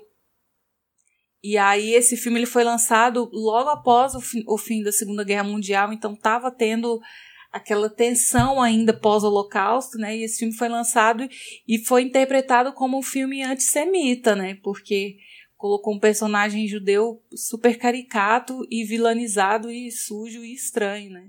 Eu tava lendo que teve muita, muita polêmica nessa época por causa disso. É, mas no filme eu não sei se fica tão claro assim que o personagem é. É, mas as pessoas é acham judeu, né? problema onde elas querem ver problema. Não, é. Mas eu acho que assim, é uma coisa que eu talvez eu é, acho que tem, o filme tenha deixado a desejar um pouco, assim, até em relação a essa posi esse posicionamento crítico em relação à sociedade, é que é isso, né? Por um lado, ele é muito crítico e ele faz uh, os julgamentos necessários que tem que, tem que ser feitos, mas aí eu acho que ele chega no terço final e aí eu acho que ele passa um pano muito grande para uma para uma classe social, né? Que, enfim, seria a, a, ali a família é, rica do, do Oliver é, que sai, acaba saindo como herói, assim, mas é, acaba saindo como herói às custas de um de um de um processo que eu considero muito negativo de é, de açoite, né? De você querer é, ali aquela, eu acho aquela cena é, do, do, do, do, momento em que o Oliver está sendo arrastado ali pelo telhado no terço final é, pelo aquele. pelo. Qual é o nome do personagem? O. Fagem. Enfim, esqueci. O galãzinho lá, né? O. Não, o. o... Ah, não, tá, tá, o, o vilão. Ah, tá. é aquele outro personagem que é. O que mata a namorada. Isso, que, que mata a namorada. Robert. É Bill Sykes. Isso, o Bill. Isso aí. É, William Sykes, né, o nome dele. Aí, é, o, o, o, o, apelido é Bill. Que ele é arrastado pelo Bill ali pelo telhado, né, querendo fugir. E aí, no final das contas, o, o Bill acaba se enroscando ali numa corda e ele cai meio que enforcado ali, né? Ele toma um tiro e, e cai enforcado. E o Lin, é, pelo menos, não mostra é, o, o, personagem sendo enforcado, mas ele mostra a reação é, do povo. E eu não acho que seja uma reação é, bacana, assim, né? E, e eu acho bacana, que Lin, que é o pessoal ovacionando. É, eu acho que o Lin, ele não se posiciona de uma forma crítica em relação a essas pessoas, assim. Enfim, essa classe que é, que condena é, inclusive julga até a morte é, determinadas ações de determinadas pessoas, né? Então acho que o filme perde a oportunidade de, de, de criticar isso também, né? E você tocou no caso da família é, família de posse, família rica, em detrimento dessa classe mais marginalizada, né? Que é o caso do judeu, que é o caso das crianças de rua e tal. Que querendo ou não, essas crianças, né, estão sobrevivendo.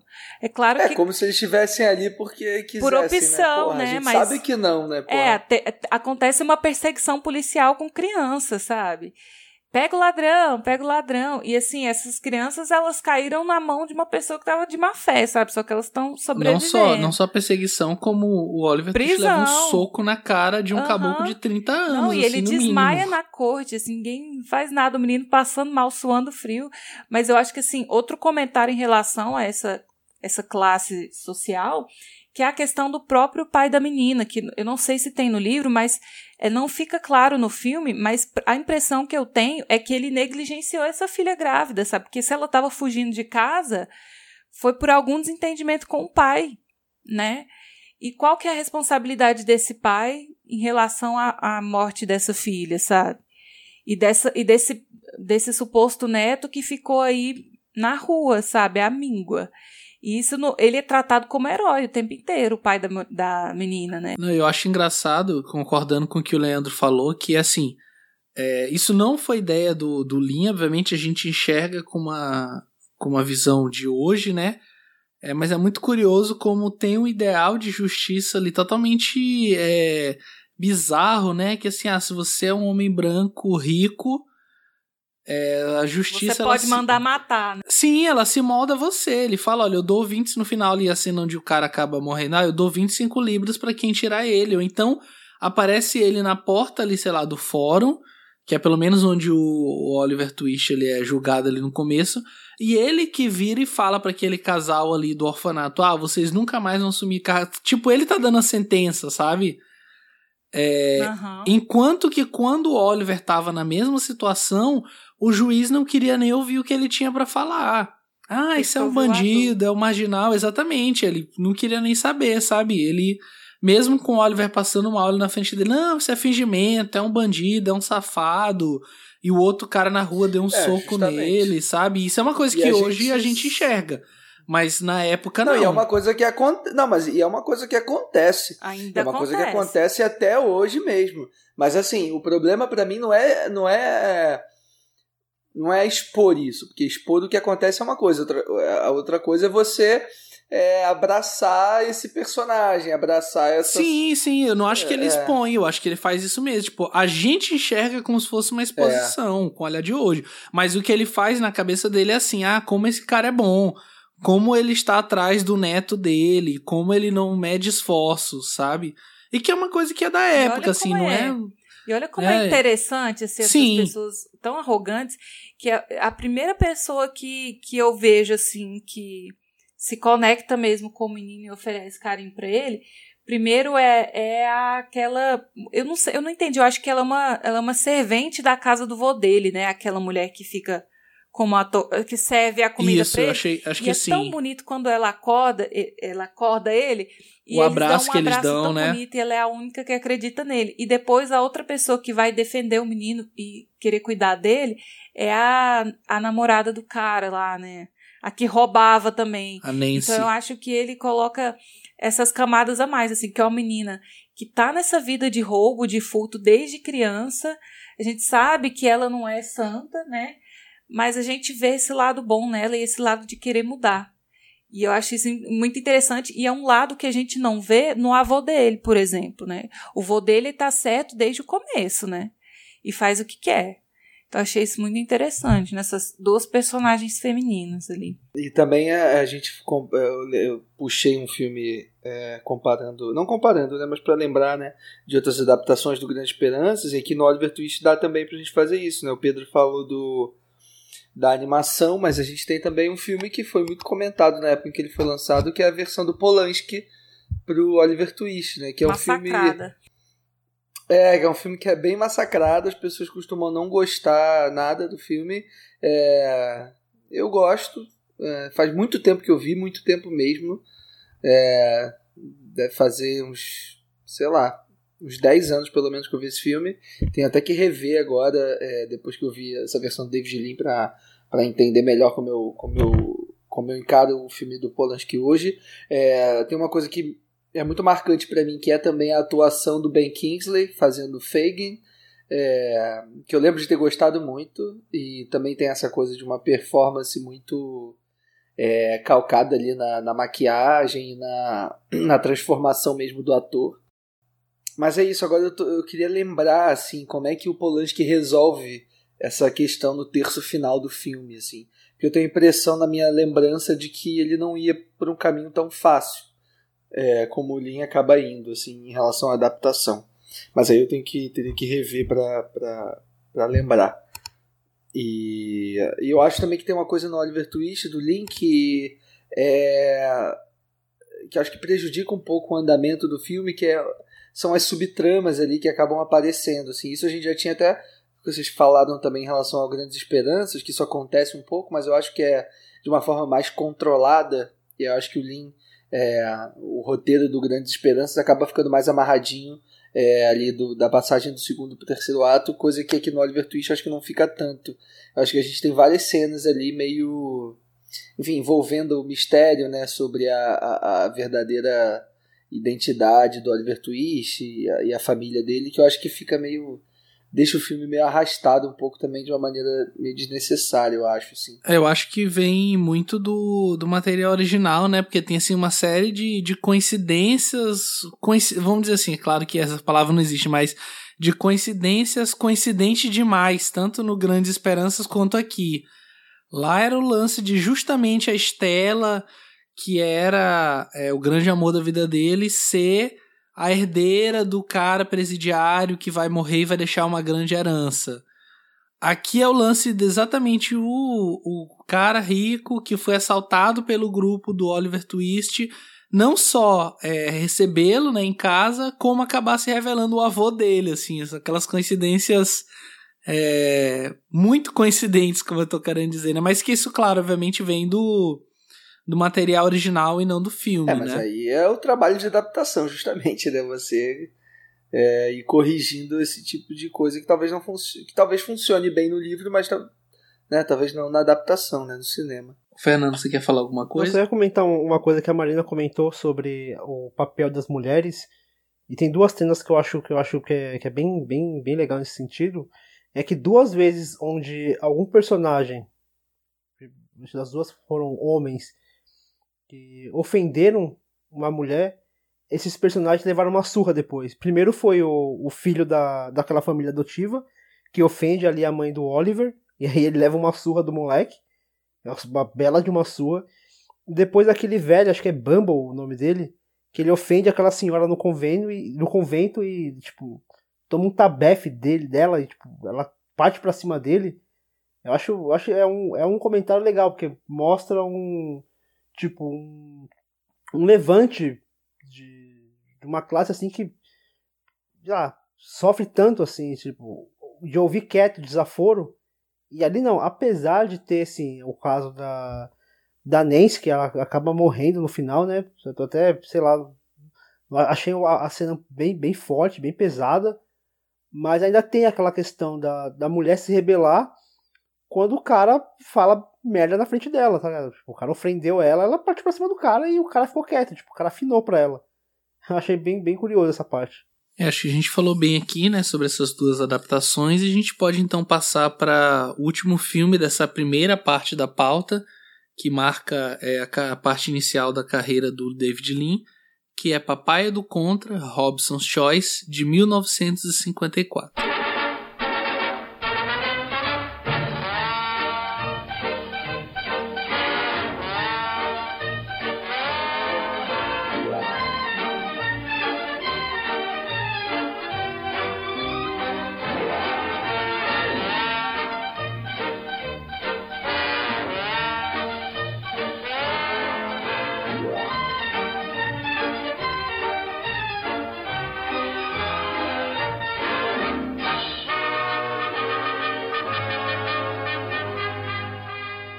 Henry Hobson é um alcoólatra viúvo que tem em sua sapataria suas três filhas empregadas sem precisar pagá-las nenhum salário, além de um exímio sapateiro, Will Mossop.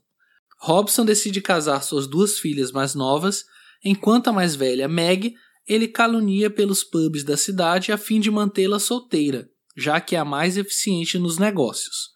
Por despeito, Meg decide casar com o iletrado Will e juntos montam uma nova sapataria que leva Robson à loucura ao perceber que não só os negócios do casal vão de bem a melhor, como seus clientes simplesmente o abandonam em favor da loja de Will e Meg. E aí, gente, o que vocês têm a me dizer sobre esse filme que eu acho que eu poderia mudar o título em português e colocar como Papai é Machista, né? Cara, é difícil assistir esse filme. Papai é machista. é, com certeza.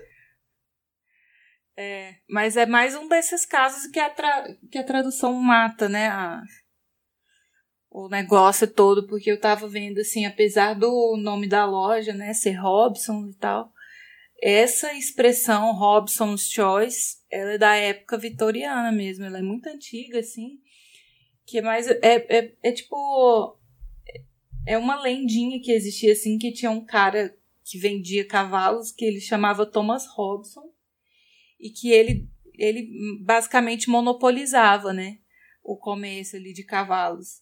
E aí ele dava as opções, ou você aluga o cavalo de mim ou você não vai ter cavalo nenhum. E aí essa expressão Robson Choice ficou conhecida como, como se fosse o seguinte, você está tomando essa decisão é, de livre e espontânea vontade, mas no fundo você não tem alternativa, né? Que é o que acontece ali com o personagem do Ai, como é que é o nome do cara do Mossop. que faz sapatos? É um nome engraçado. Mossop. Will Mossop. É, William Mossop. É isso. Que Sim, é o John Mills, novo. né? De novo, aqui fazendo um papel é, Sim, engraçadinho. Sim, aqui ele assim. revela que ele tem um jeitinho pra, pra comédia, né? Eu, eu, eu achei hilário, assim, eu tava vendo com, com o Jontas e a gente riu muito, assim, da cena da é noite é de núpcias legal. deles, né? Que ele todo tenso ali, ele passa, ele passa o jantar inteiro tenso, assim, porque ele não sabe como é que vai rolar, como é que ele vai se portar e tal, como se ele precisasse preocupar alguma coisa, porque ele já devia ter percebido que a esposa dele era tão decidida, né? Ela mesma toma conta da situação, decide a hora, decide o lugar, o jeito, mas aquele momento ali que antecede ele, a entrada dele no quarto, que ele vai tirando o terninho e colocando em cima da devagarzinho, lareira, devagarzinho, né? aí ele olha pra roupa, uma roupa então ele mostra ali uma versatilidade até para fazer humor, né? Que eu acho que é uma e versatilidade. ele pede pros cunhados ficarem, porque ele tá com medo de, de que chegue o momento. No dia seguinte tá completamente apaixonado por ela. É! Ele sai transformado, né, do, do quarto, assim, na manhã seguinte. Parece que ele é outra pessoa. Mas, assim, eu acho que mostra também a versatilidade do David Lean, né? Porque esse filme é um filme assumidamente comédia mesmo, e ele realiza muito bem. Então, as gagzinhas engraçadas. Aquela gag da, do cara tentando pisar na lua, bêbado, trêbado, eu achei muito engraçado também. Nossa, essa cena é muito boa. É muito boa. É muito, é muito engraçada e também muito bem feita. É, é, é quase um momento suspenso do filme, né? É, é dá pra fazer até um. Podia ser um curta-metragem é, só dessa cena, assim, Sim. que funcionaria muito bem como uma gag separada. É, e é, é bem, bem legal, realizada né? tecnicamente, que eles põem uma lua artificial ali, o reflexo da lua, né, nas coisas. E ele vai e tem uma tem um auxílio do som ali que é muito engraçado, né? Quando aparece a lua, meio que toca uma musiquinha engraçado, bem coisa de bêbado mesmo, né?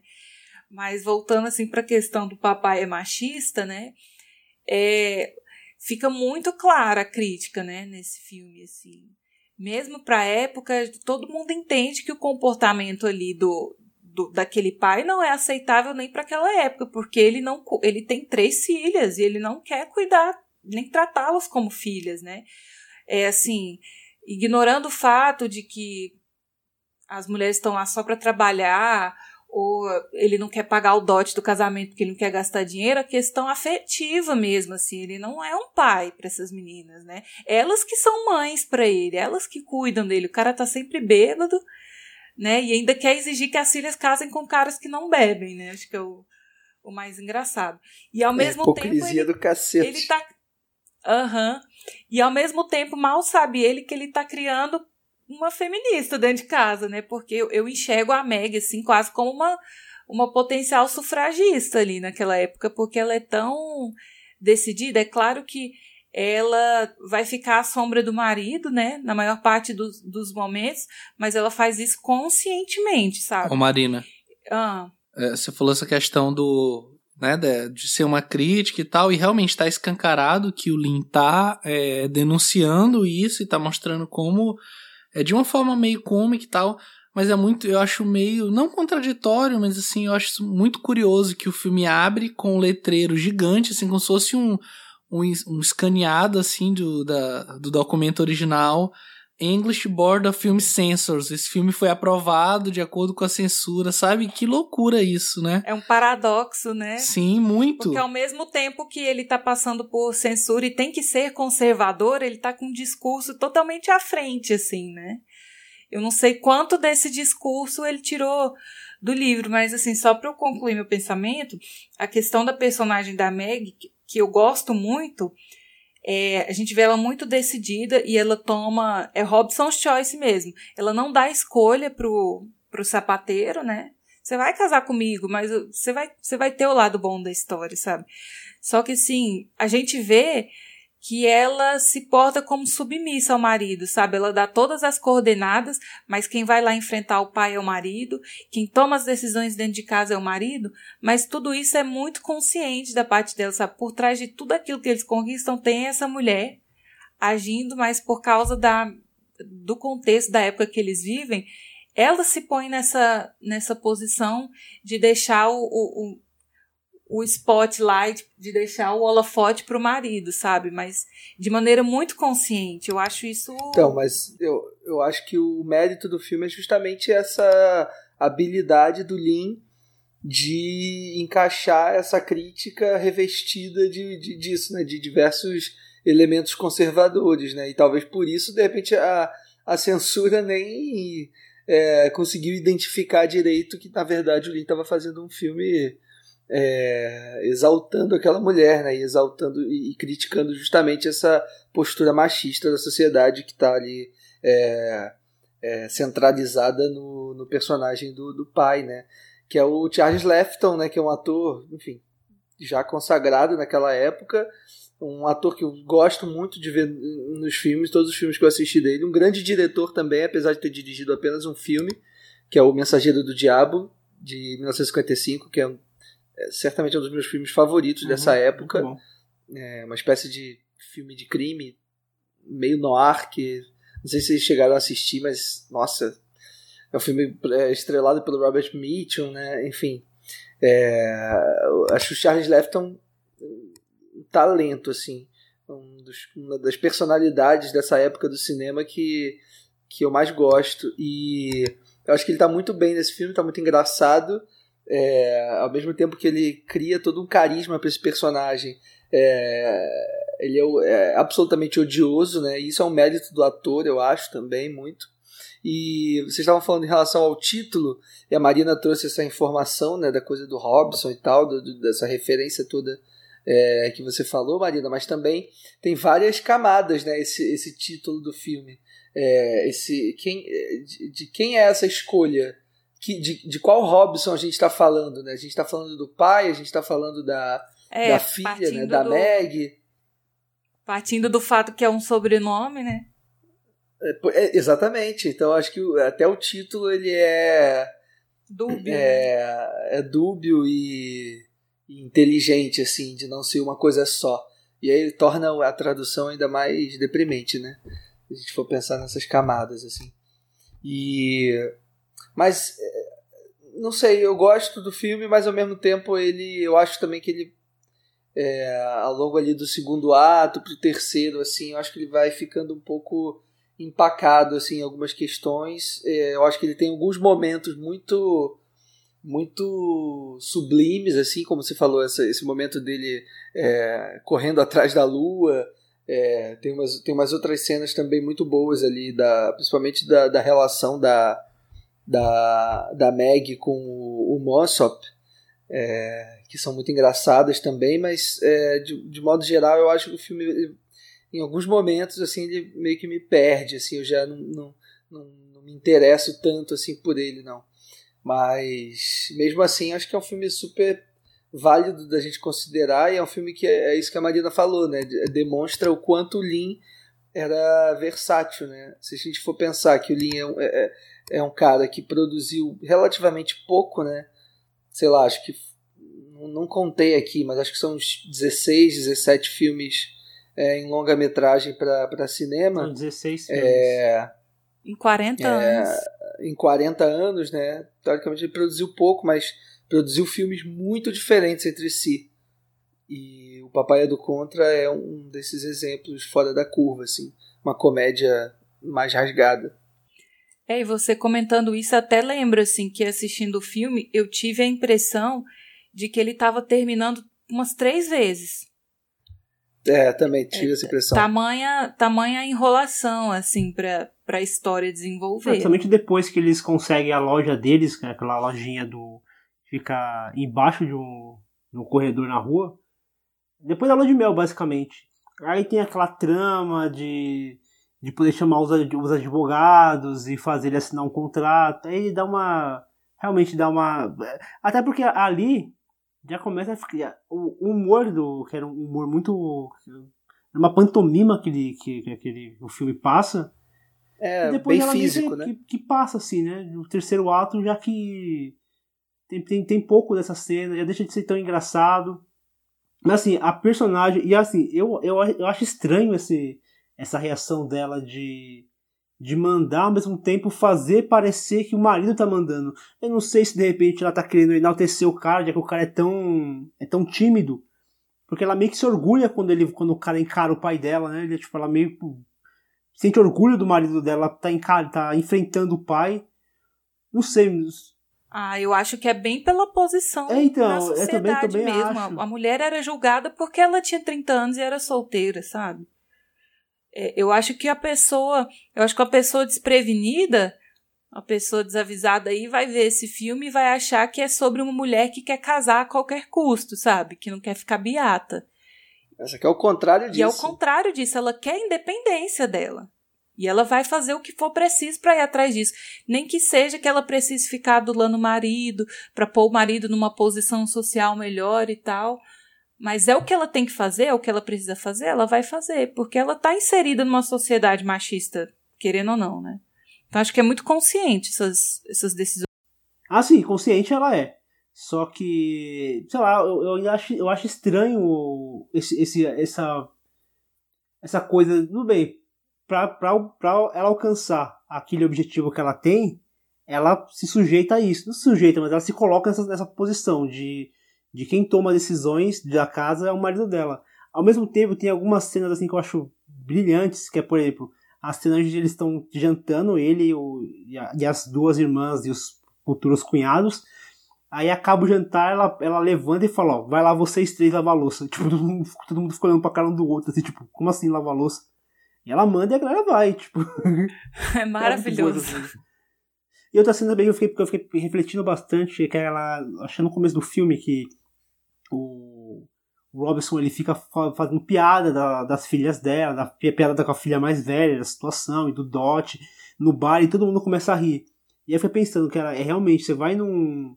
Tipo, eu penso, eu penso assim, quando eu ia pra academia, era batata. Se tinha três homens conversando, você pode ter certeza que era algum papo, ou eles estavam adulando o corpo um do outro, ou tava falando da. Ou tava falando da mina que pegou no bar, sabe? É, é sempre.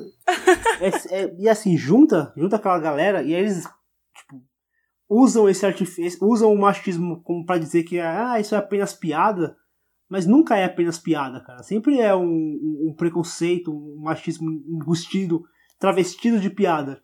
E ali fica muito claro, ele faz a piada e todo mundo ri, todo mundo gargalha, todo mundo tira sarro É. e tudo. E ao mesmo tempo E- que fazem é uma- piada com ele, ele não aceita e ele começa a jogar a verdade Ele na cara de aceita. todo mundo, né? Naquela cena que ele fica bêbado e quase e quase desmaia no bar, sabe? Que ele começa, ele fica afrontoso, começa a falar coisa pra Uhum. todo mundo. Poxa, a gente discutiu bem aqui então esses primeiros cinco filmes, né, da pauta. Lembrando que, como a gente falou já no começo, a gente, pra. Como é um programa especial, programa de aniversário, também pela importância do diretor, né? David Lean é um dos grandes diretores, não só britânicos, como assim, é, mundiais de todos os tempos. Então a gente acabou dividindo essa pauta em duas partes. Aqui nessa primeira a gente se dedicou a falar sobre essa primeira fase da carreira dele, né? Que a gente está considerando encerrada aqui em Papai do Contra. Na segunda a gente vai comentar sobre mais cinco filmes. E aí, pra gente não, não fazer um, um top 3 quebrado aqui, né? Vamos deixar o top 3 para o nosso segundo programa.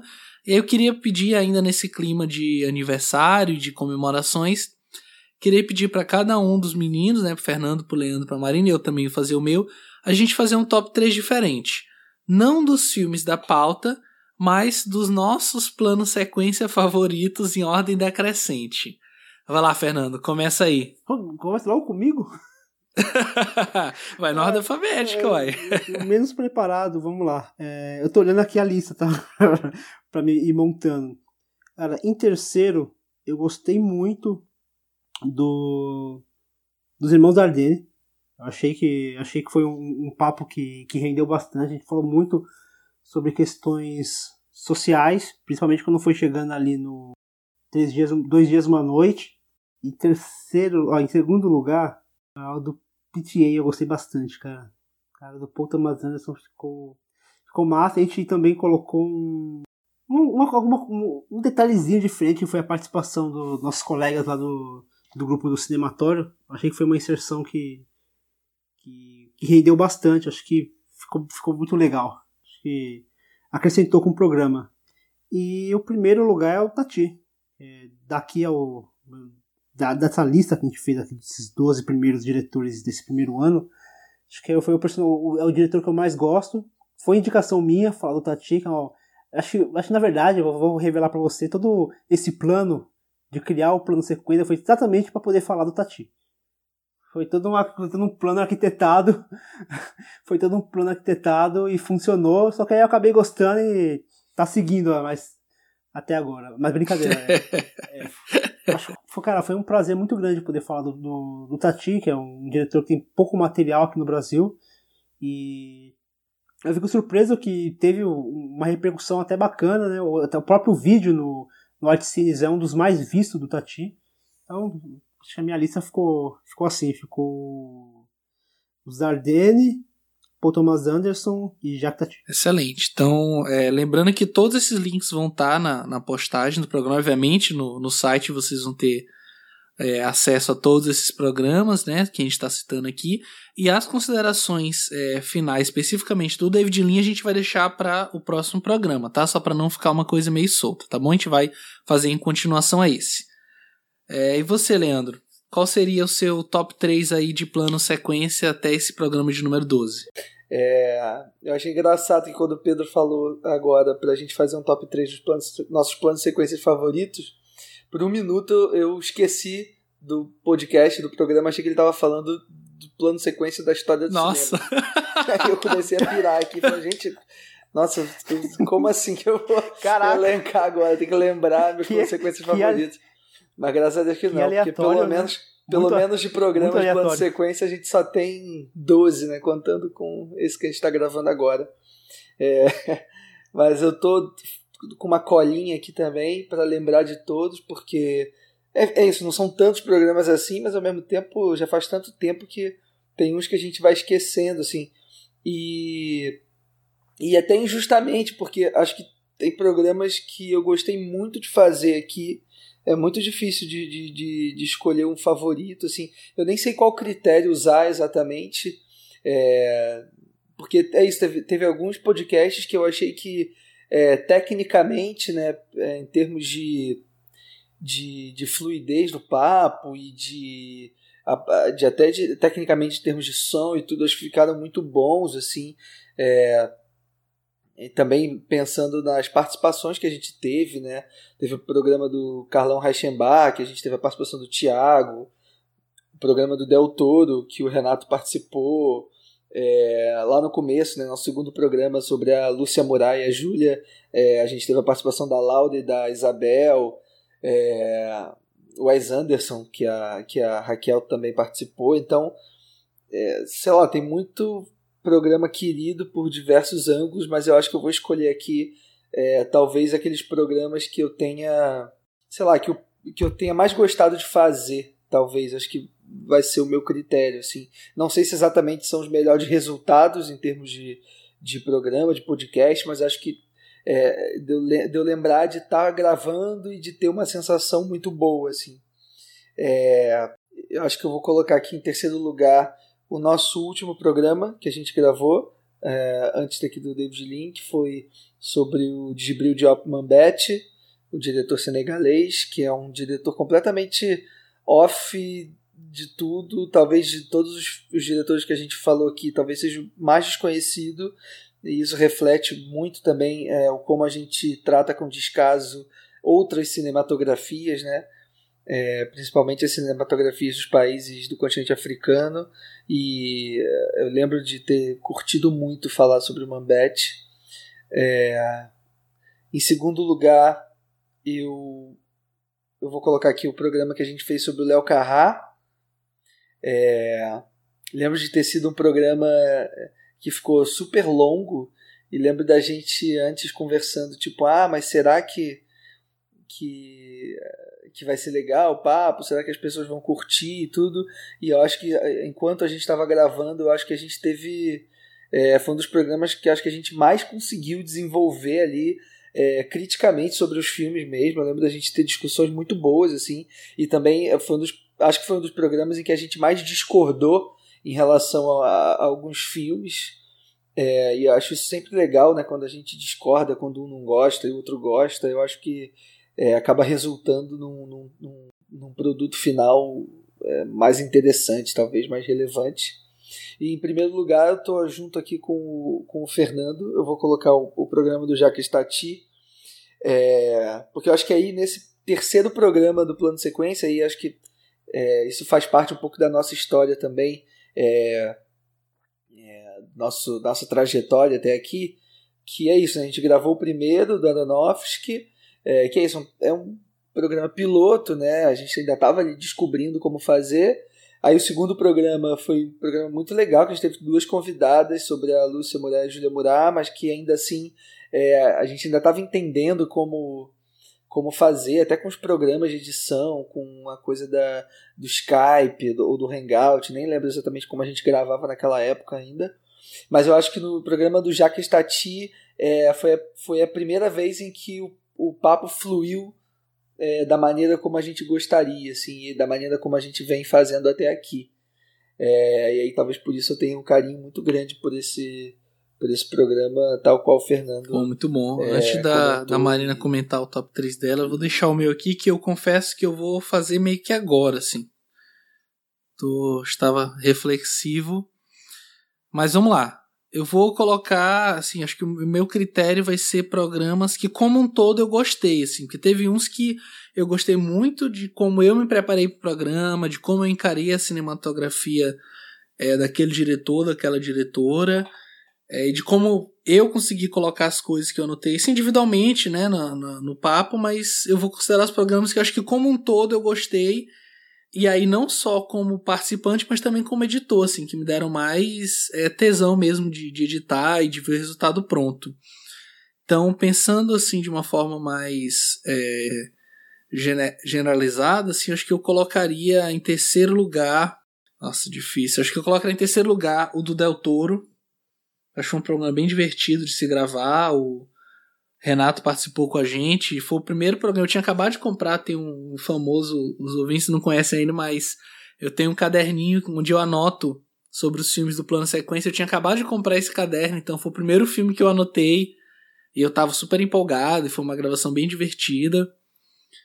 É, foi o nosso primeiro programa de 2018. Eu vou colocar em segundo lugar, e aqui é. Acho que para mim as posições são intercambiáveis. Eu vou colocar o do Léo Carrá, que eu acho que foi um programa assim, foi indicação minha, o Carrá, desde o começo eu queria trazer ele aqui. Enfim, fui, concordo com o Leandro, foi um programa que teve bastante discordância, mas foi um programa muito bom de se gravar e de se editar, assim, a gente acabou atrasando ele um pouco. É, eu editei ele em todos os lugares possíveis, eu tava, tava viajando, editei no avião, editei no aeroporto, mas consegui entregar, eu acho que foi um trabalho muito bom. Se eu não me engano, é o nosso segundo é o podcast mais longo. Ou é ele ou é o do Wes Anderson, mas acho que é ele é o, o mais longo dois anos ser mais longo, né? Não, então, o segundo mais, mais longo, longo, sendo que são bem menos filmes, são cinco filmes só. O do Wes Anderson foram oito filmes, ou sete, se eu não me engano. Então, assim, foi um programa bem extenso mesmo. A gente contou também com a participação em áudio do Ivanildo Pereira, comentando um pouco sobre o Carrás, sobre a novela Vague. E, em primeiro lugar, eu vou colocar o nosso último programa do Mambete, que eu acho que foi um programa onde a gente se soltou bem, onde a gente conseguiu é, abranger bem mesmo a, a carreira do, do Mambete e falar sobre outros temas. A gente falou bastante sobre colonialismo, sobre luta de independência, sobre essa questão da, da ocultação mesmo desses outras formas de cinema, dessas outras escolas de cinema que não se a gente está acostumado, né? Que é basicamente Hollywood, a gente nem a gente, nem tanto, né? Porque acho que a gente é, pode citar vários diretores que são meio marginalizados aqui dentro do Brasil, mas acho que basicamente é uma escola que a gente segue muito Hollywood e Europa, assim, um lugar específico da Europa também, né? Que é aquela Europa ali ocidental, França, Inglaterra, Itália, enfim. É, então foi um programa que realmente eu gostei muito de fazer, gostei muito de editar também, e acho que o resultado final ficou, ficou muito bom mesmo. E você, Marina, qual seria seu top 3 de plano sequência até agora? é, eu acho que essa nossa dificuldade de elencar um top 3 assim, do nosso próprio trabalho é algo muito bom, porque todos nós somos muito autocríticos aqui, a gente está sempre querendo investir, querendo melhorar, desde o primeiro programa até hoje. E, com, e hoje, assim, com um ano de existência, eu olho para esse nosso é, catálogo né, de programas e eu vejo um, eu vejo um trabalho muito bom. Acho que a gente conseguiu está conseguindo realizar aquilo que a gente se propôs lá no começo, né, que era abrir mão de um público mais abrangente, fazer uma coisa talvez mais nichada, mas fosse algo que a gente tivesse vontade de escutar e que fosse que tivesse qualidade e que tivesse carga carga opinativa, sabe? Era, era o que a gente queria, assim. É isso, é que eu sinto com um ano de programa, que a gente conseguiu fazer aquilo que a gente queria. Óbvio que tem muita coisa para melhorar ainda, mas eu fico muito orgulhosa de tudo. E eu gostaria, antes de fazer o meu top 3, de fazer uma menção honrosa. Que não foi um programa que eu vou dizer, não vou mentir, não vou dizer que foi um, um programa divertido de fazer, nossa, foi muito legal é, até pela natureza do, do, dos próprios temas assim que foram abordados, mas porque o, pro, o programa teve muito problema de, de produção, de edição, a gente perdeu o áudio, teve que regravar, e aí a gente teve uh, presença de convidados, e aí complicou tudo. Foi um programa que foi suado de sair, assim, que é o da, o da Lúcia e da Júlia Murat mas eu enquanto mulher eu não posso ignorar esse episódio assim porque para mim foi muito importante conhecer a obra dessas duas. As discussões que a gente falou assim são de um nível altíssimo sabe? E é, enquanto enquanto pessoa mulher enquanto cinéfilo foi muito importante para mim conhecer e falar dessa, dessas duas cineastas né então fica aqui a minha menção honrosa para o o programa de número 2. Mas em terceiro lugar, eu vou colocar o nosso último programa, que foi o Mambete, eu tenho, eu, eu me senti, eu fiquei muito emocionada assim com a filmografia dele, achei tudo muito lindo, fora toda a crítica social, econômica que existe ali. E eu acho que foi um programa que fluiu muito bem e a gente teve a presença da Laura e ela somou muito com o programa, sabe? Eu acho que o, o resultado tanto a gravação quanto o resultado foram muito bons, muito gratificante de fazer. E apesar dos temas tensos, assim, foi muito divertido de estar tá gravando e de estar tá estudando para fazer. Em segundo lugar, eu acho que os nossos tops vão ficar muito parecidos, né? Em segundo lugar, eu coloco o Jack Tati, assim.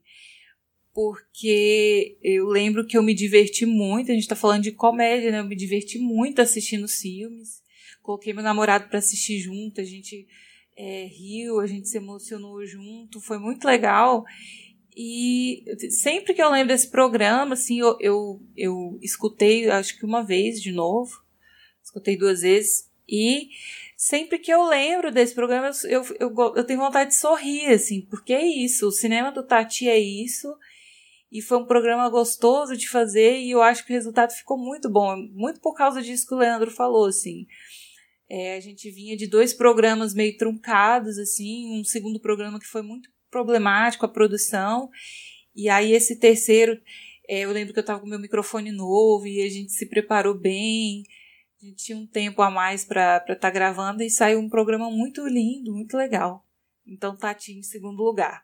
E em primeiríssimo lugar, que é um programa assim que eu sou apaixonada até hoje.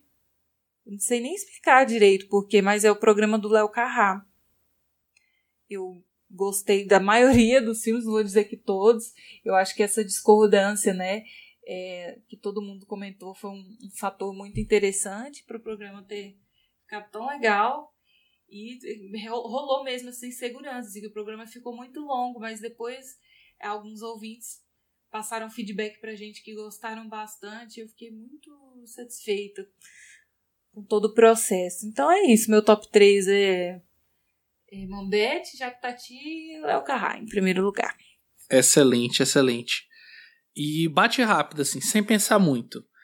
É, que programa dos que a gente fez vocês regravaria? Se, pô, se eu pudesse, eu voltava lá e a gente regravava, assim, dos 12 que a gente fez. Sem, sem contar isso, obviamente. Mas os que a gente fez até agora, quais que vocês regravariam? Fernando. Léo Carrá. É, Leandro. Acho que o da Lúcia e da Julia Murat, mais pelas questões técnicas, assim. Uh, e o Jorge Miller, pra gente regravar uma terceira vez. Pra ficar melhor ainda. Nossa, para, chega. Não aguento Marina. mais falar de Mad Max. Eu regravaria o Del Toro porque eu não oh. participei. e eu fiquei triste. Foi muito triste. Eu, eu acho que eu também regravaria o da, da Lúcia e da Júlia Murat, porque a gente se dividiu bem para ver é, não só os filmes da pauta, mas os demais filmes, Nossa, especialmente os filmes da Lúcia. Isabel. Sim, a gente convidou a Isabel, que se prontificou diante, logo cedo, assim, para gravar com a gente. A Laura também foi a sua primeira participação aqui. Aí acabou que uma série de fatores a gente acabou perdendo o áudio, ficou ruim, saiu picotado, a gente teve que regravar outros trechos. Enfim, o programa não ficou ruim, pelo contrário, eu vi ele de novo, ele ficou muito bom. Mas, é, em retrospecto, acho que a gente poderia ter feito um, um, um trabalho melhor, né? Acho que para um primeiro ano a gente está muito bem servido. A gente falou de cinema de Hollywood, falou. Falou de cinema brasileiro e falou bem de cinema brasileiro. Falou de cinema francês, falou de cinema africano. Está falando agora nesse momento de cinema britânico pela primeira vez. Então acho que os nossos ouvintes não têm é, como reclamar que a gente não está, de uma certa forma, cumprindo o nosso papel de realmente é, abranger a carreira é, de grandes cineastas né, ao longo do, do mundo todo. Então a gente volta daqui a mais ou menos 10, 15 dias com a segunda parte do programa do David Lean. E nesse intervalo a gente vai ter várias notícias legais para vocês. Tá vindo coisa boa por aí é, especialmente mais no final do ano, mas vamos deixar para revelar mais para frente. Então eu queria agradecer aos meus companheiros, não só dessa gravação, mas de, de, todo o programa, inclusive agradecer por terem me deixado aqui a, como a, a voz do, do, do plano sequência, né? Tocando aqui a, a, não só a parte de edição, não, mas a. A gente não deixou, você conquistou o seu lugar.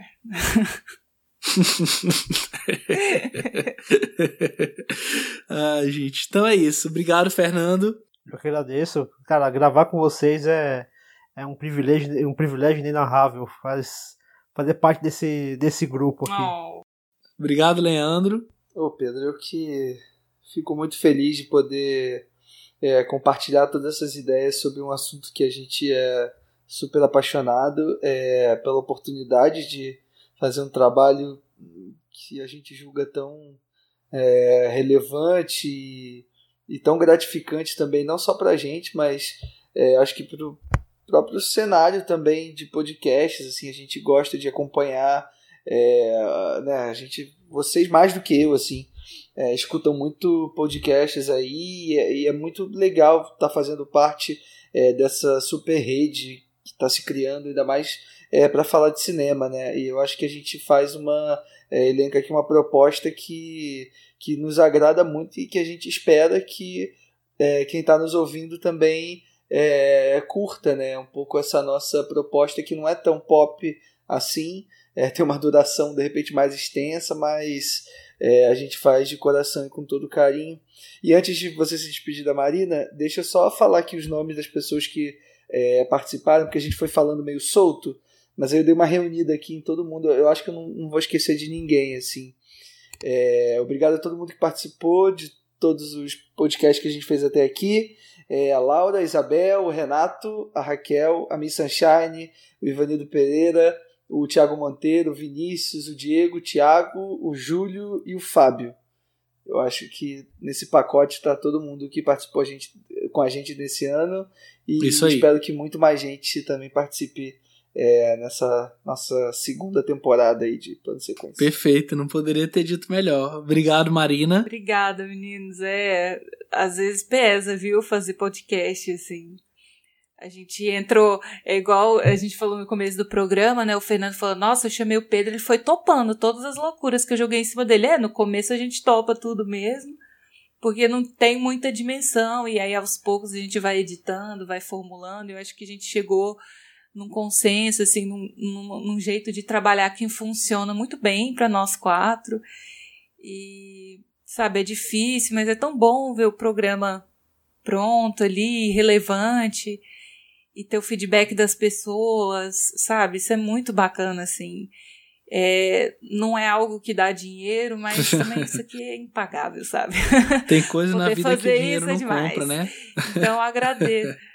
É, o dinheiro não compra, o, o, plano de sequência não está à venda. Mas é isso, gente. Obrigada aos quatro meninos quatro? É, por me aguentarem. Hã? por fazer o... É que ela tá considerando ah, o Craig. Os três. Craig, tô... é, nosso Craig, membro, acho que o, o mais comprometido aí, não, não falha nunca. É, mas assim, obrigada, gente. É muito bom fazer o programa e em breve estaremos é, é, juntos pela primeira vez, né? Vamos fazer acontecer aí. Então, curiosidade, uma curiosidade. É, vamos, vamos, vamos deixar aí no ar. Então, como eu falei, não esquecendo, né, que a gente ainda tá falando sobre David Lean, a gente volta daqui a alguns dias, no máximo duas semanas, com a segunda parte desse programa onde a gente está debatendo a carreira do cineasta é, britânico David Lean. Obrigado a todo mundo, tchau, tchau. Ó, oh, vou deixar mais um beijo pós-créditos, Pedro. Um beijo para a Tá, viu? Nossa, nossa quarta, nossa quinta integrante quase.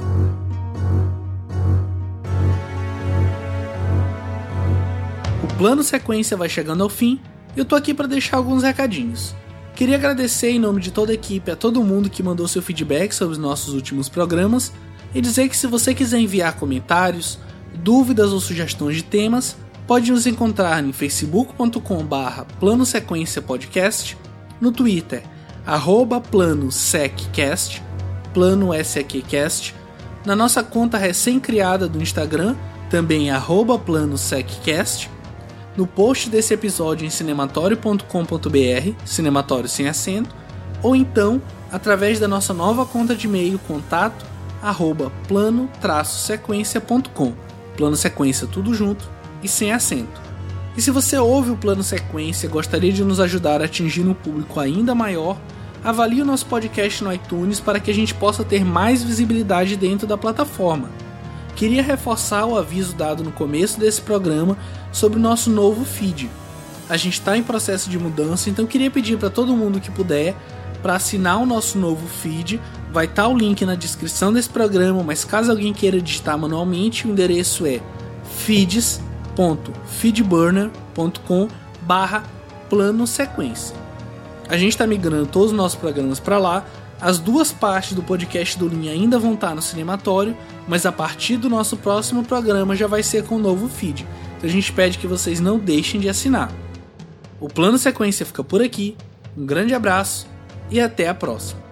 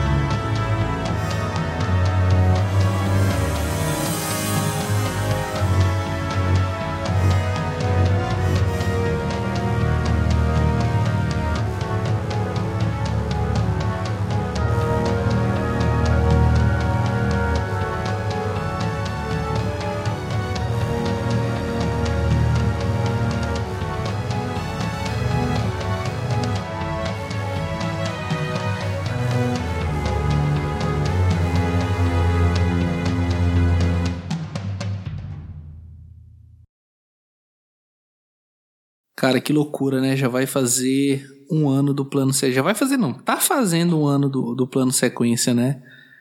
É, ia ser legal se a gente de repente contasse para os ouvintes como, como que surgiu a ideia, enfim, como que a gente se conheceu, né? Porque foi a gente simplesmente apareceu um dia, ah, então somos o plano sequência, teve toda aquela brincadeira com o primeiro programa do abre aspas do Renato, né? Enfim.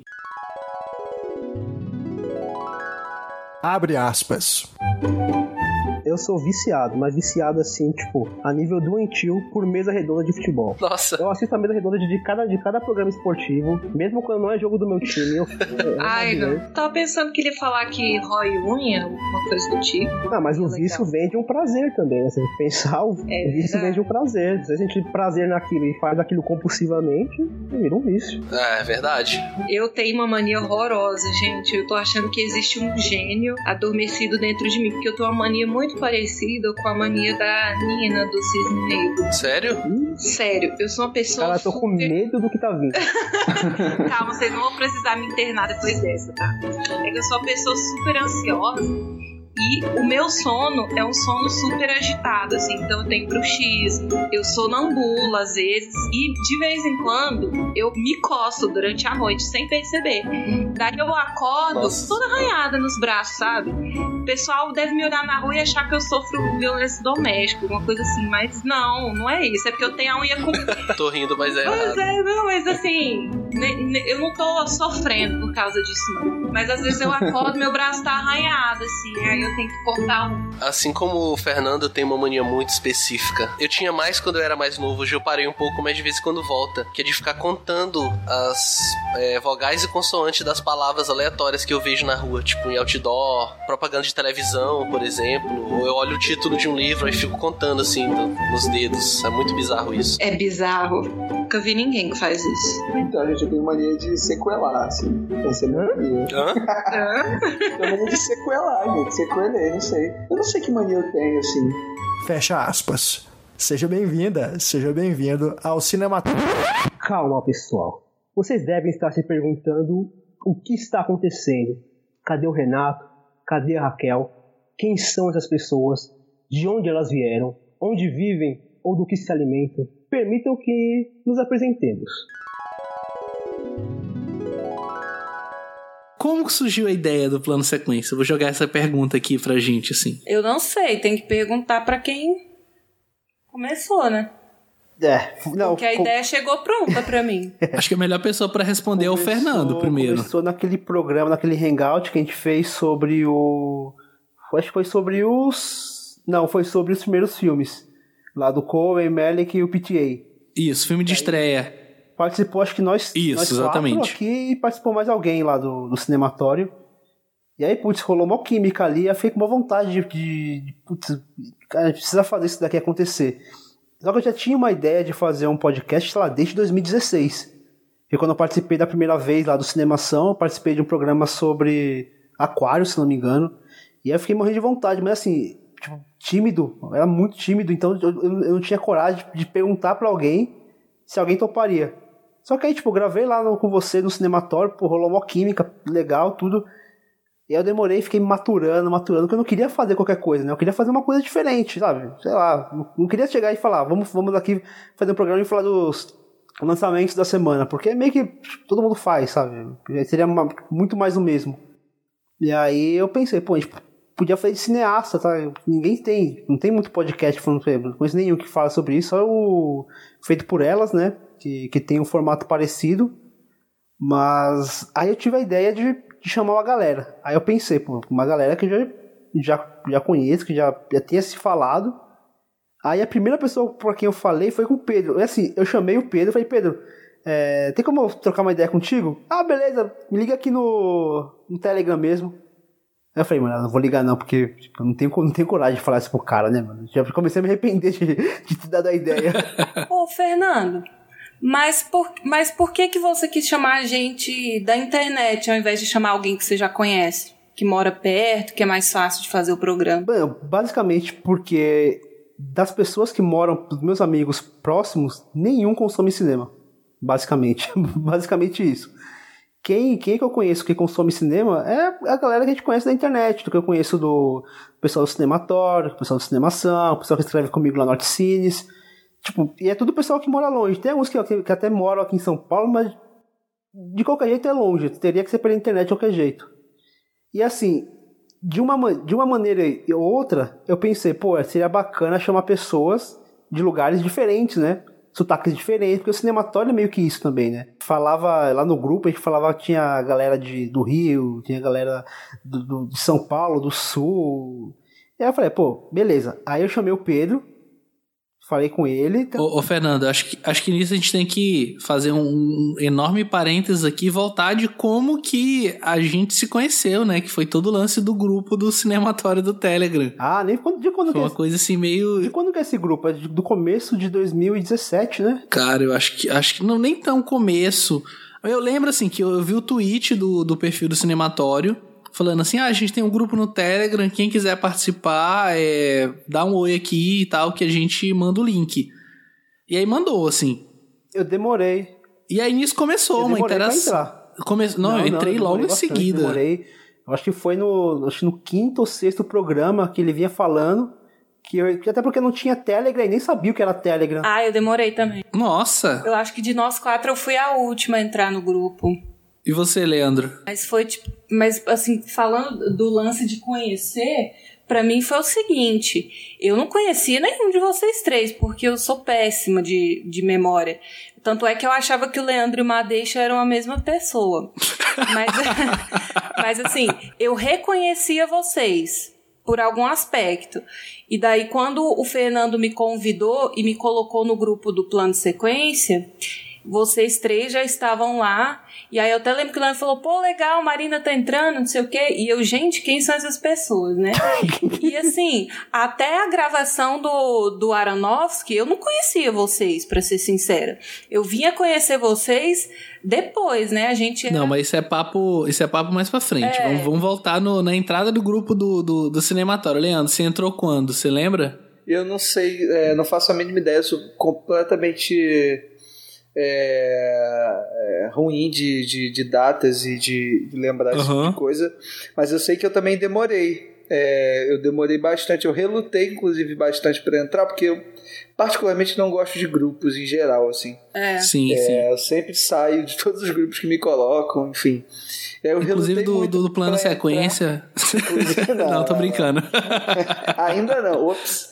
É, é, e aí eu relutei muito para entrar, por mais que eu acompanhasse já o trabalho do, do Renato e do Cinematório há muitos e muitos anos, já desde, sei lá, 2008, 2009 pelo menos, é, eu relutei muito, assim. Mas aí ele insistiu bem nessa divulgação, né? Eu lembro que ele manteve é, vários podcasts falando bastante, é, dando essa propaganda assim de pô, entra no grupo, é uma parada legal, é uma parada que começou a se fazer também, né, dentro do universo de podcasts, assim. Eu vi vários outros podcasts também fazendo isso, né, criando grupos e tudo. E aí eu falei, ah, sei lá, por que não? Assim, depois de um tempo, o Renato insistindo assim, aí eu falei, ah, vou entrar para ver qual é. E para minha surpresa, é, tô lá até hoje, assim, não, não saí ainda. E, e por mais que hoje eu não seja tão ativo quanto talvez eu fosse na época, assim que eu entrei, acho que todos nós também, né? Porque, enfim, não porque tenha ficado ruim ou chato, mas é porque acho que o tempo foi ficando mais cada vez mais curto, né? E aí é, mas é legal a gente ver também o movimento da, da renovação das pessoas que vão entrando. Sim, e tal. sim. O grupo só cresce e, e, as discussões são constantes. E eu acho que. É, mas voltando lá nesse início, quando eu entrei, é, foi muito legal encontrar pessoas com uma energia muito parecida com a minha e querendo discutir assuntos muito parecidos com os quais eu também gostaria de discutir. E aí vocês entram né, mais especificamente dentro disso tudo. Estamos aqui reunidos hoje no Hangout, que é uma nova ferramenta que a gente está experimentando para o Cinematório Café. É, desde já, né, fica aqui o aviso para você que está nos ouvindo depois né, dessa transmissão ao vivo pelo YouTube. E a qualidade do áudio não é a mesma do nosso podcast tradicional. Então, é um programa experimental, a gente está testando esse formato e a gente pede só um pouquinho da compreensão de você que nos escuta né, sempre. Estamos aqui. Eu, deixa eu ver se o pessoal está participando. Eu, o Alexandre, o, a Helena, né, a Helena, a Laura, o Leandro, a Marina, o Pedro Oi. e o Fernando. Então tem bastante gente aqui. Vamos ver qual vai ser a duração desse debate. Na hora que a gente iniciou a transmissão, o aplicativo me falou que a gente pode transmitir por até oito horas. Então, acho que a gente pode ter uma certa tranquilidade. Né? Eu acho que de nós quatro eu fui que entrei primeiro, assim, porque eu não entrei por anúncio no programa, eu entrei pelo tweet mesmo do cinematório. Inclusive, eu lembro que uma das primeiras interações que eu tive foi com a Helena, inclusive, beijos, Helena. É, que, ah, Helena, querida. Que veio falar comigo sobre o filme do Yorgo Lanthimos, o Lagosta. E aí, enfim, rolou todo um buzz, assim, aí eu não lembro, não sei exatamente pelo, pelo tempo que vocês entraram, se vocês chegaram a acompanhar todo o negócio da gente criar o, o Cineclube, né, que não era Cineclube antes, tinha outro nome que eu não lembro agora, e aí a galera empolgou, assim, foi tudo, sei lá, meia hora a galera empolgou, ah, vamos criar, e o Renato apoiou, a gente fez uma votação rapidão, aí cada um sugeriu um filme. Teve toda uma campanha pro, pro Apocalipse Sinal, mas quem ganhou foi o Scarface, né? O Scarface ah, não do sou dessa época, não. Rox, é, não do The Palmer. Ah, não, esse, esse eu lembro. Esse, pois esse é. Participou. Então. Ah, eu lembro. Uai, isso sim, era Cineclube? começou assim. Ah, não, isso eu lembro, sim. Aí teve todo o lance, a galera que tava torcendo pelo Apocalipse Sinal ficou, não, porque foi, não foi justo, não sei o quê. Tanto que o segundo Hangout foi sobre o Apocalipse Sinal. E aí no primeiro foi que a gente meio que se conheceu. Não, Apocalipse Sinal eu não participei. Não, o primeiro, do, do Scarface, que teve os, o famoso Ah, tá, o famoso fone Aham. barra microfone de telefone rosa. Ah, meu microfone rosa. Tava a Laura, tava o Thiago. Eu lembro de todos. Ah, olha, não sou muito ruim de memória, não. Eu lembro. Eu lembro do Fernando, eu lembro do, do Leandro, do Tiago, do Pedro e da Laura. É, eu acho que eu comecei a me apegar a vocês a partir do momento em que a Aline e a Marina começaram a criar os stickers, né? Aí eu comecei a reconhecer as carinhas de cada um. Pô, eu lembro que no, no primeiro eu fiquei mega. Tava mega preocupado. Falei, cara, essa galera deve manjar muito de cinema. Aí eu fui atrás. Aí, aí eu lembro que eu teve todo o negócio das cruzes, né? Dos cafés ah, e tal. Aí eu tirei. Você fez slides. Isso. Professor Pedro. Oh, é você fez slides. Isso, tamanho o medo dele de passar vergonha. Ele já né? começou dando slides. aula, né? Tá eu bom. tirei vários prints, aí eu compartilhava a minha tela. Ficando, não, galera, porque aqui não sei o quê. Não, você fez bem. Eu que cheguei com um papelzinho anotado à mão, assim, mais cachorro. E foi e isso. E o mais legal é, é a galera que, que ouviu o podcast, que ele foi lançado na, no, no Cinematório como podcast. E a galera ouvindo e o Pedro. Ah, vou mostrar uma imagem aqui para vocês. É, é verdade. Mas aí o editor podia ter, ter feito. Um um negocinho, uma descrição. né? Uma autodescrição, né? Não, ele podia ter trocado. A... Não, não sei. sei lá. Mas assim. resumindo, a gente meio que se conheceu pelos hangouts, assim. A gente foi participando aos poucos. A, a ordem foi, eu lembro, os primeiros foram Scarface, Apocalipse Now, aí dos filmes de que inclusive eu e a Marina que organizamos tudo, de, de preparar a pauta e tal. A gente falou sobre três filmes. A gente falou sobre o primeiro dos irmãos Coen, o primeiro do Paul Thomas Anderson e o primeiro do Terence Malick. Nossa, foi muito bom. Foi muito bom essa conversa. Acho que é a que eu mais gostei. E, sim, foi, foi bem boa. E a partir daí o Fernando veio falar comigo. Aí a gente fecha esse parênteses. O Fernando veio falar comigo. Falar, ah, o que, que você acha de um podcast e tal. Aí eu falei, cara, eu super top, assim, já era ouvinte de podcast. Cara, o Pedro nem, Sim. O Pedro nem pensou, tipo, o Pedro nem chegou e falou, peraí, deixa eu pensar um pouquinho. Não, mas é porque o Fernando, ele farejou, um hora, ele assim. percebeu assim. que o Pedro é organizado através dos slides e das pautas dos, dos hangouts. Aí é. ele falou assim, não, é, é, temos um, temos um host, né? Host temos, não, um temos um editor. temos um editor. Foi o primeiro papo do Fernando. Ah, e você não. edita. que safado. Não, não, foi, não, não, não, vamos ser justos. Não, vamos ser justos. Eu falei jogou nas tuas costas já. Mas tem o seguinte, é, eu não sei editar. De repente. De repente. Você, você podia fazer tudo. De repente. De repente. Você poderia ficar com essa tarefa. De repente. Então vamos, vamos ser justos. Não também. ponha palavras na, na boca do Fernando.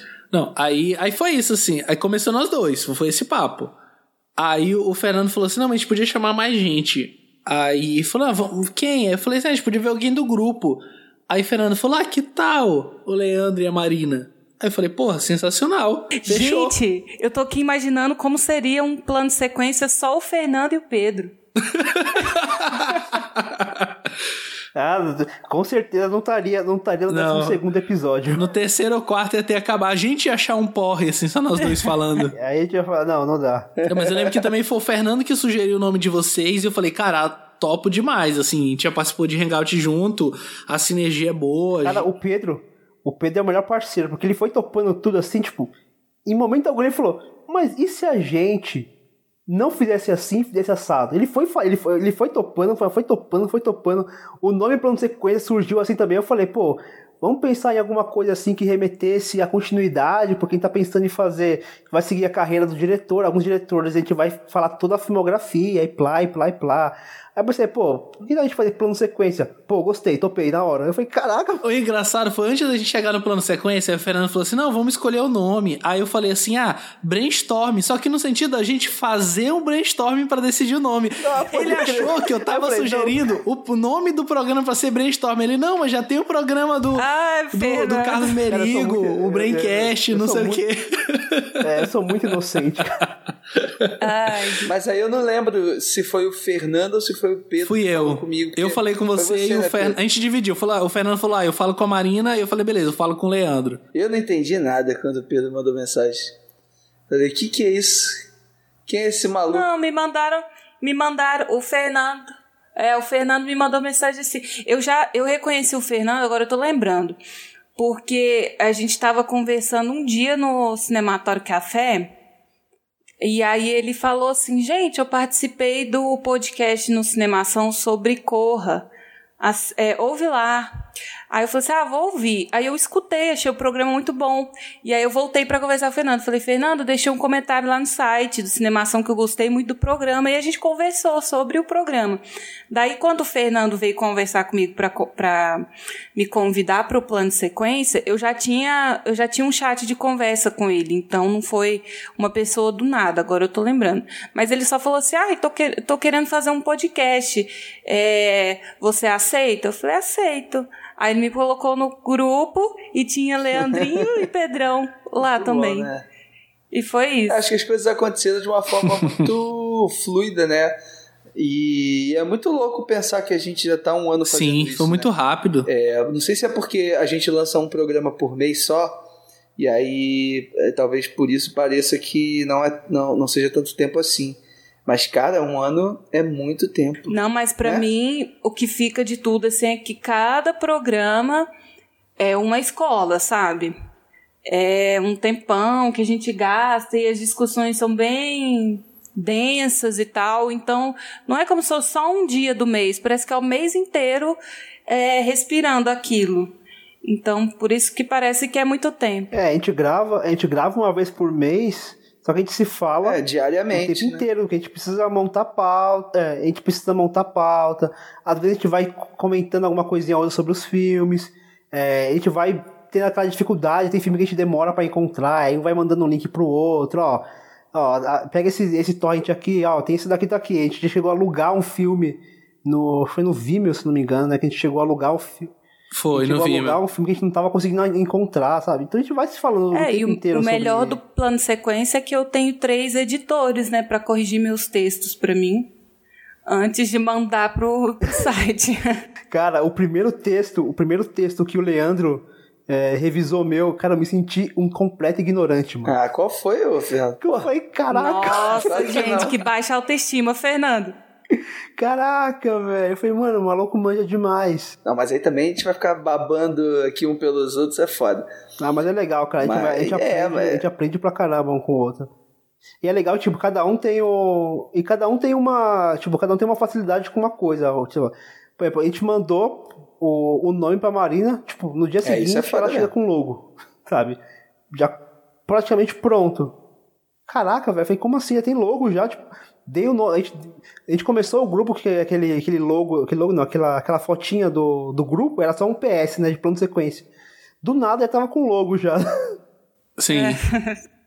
tava com logo, pauta, né? Com, com cabeçalho e rodapé, sabe?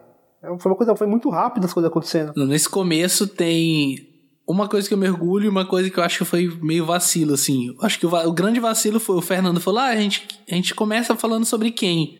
E aí eu falei assim, ah, não sei, vai estrear o filme novo do Aronofsky, de repente a gente pode pegar o hype e tal. E isso a gente tava, sei lá, em começo de agosto e o filme estreava em setembro.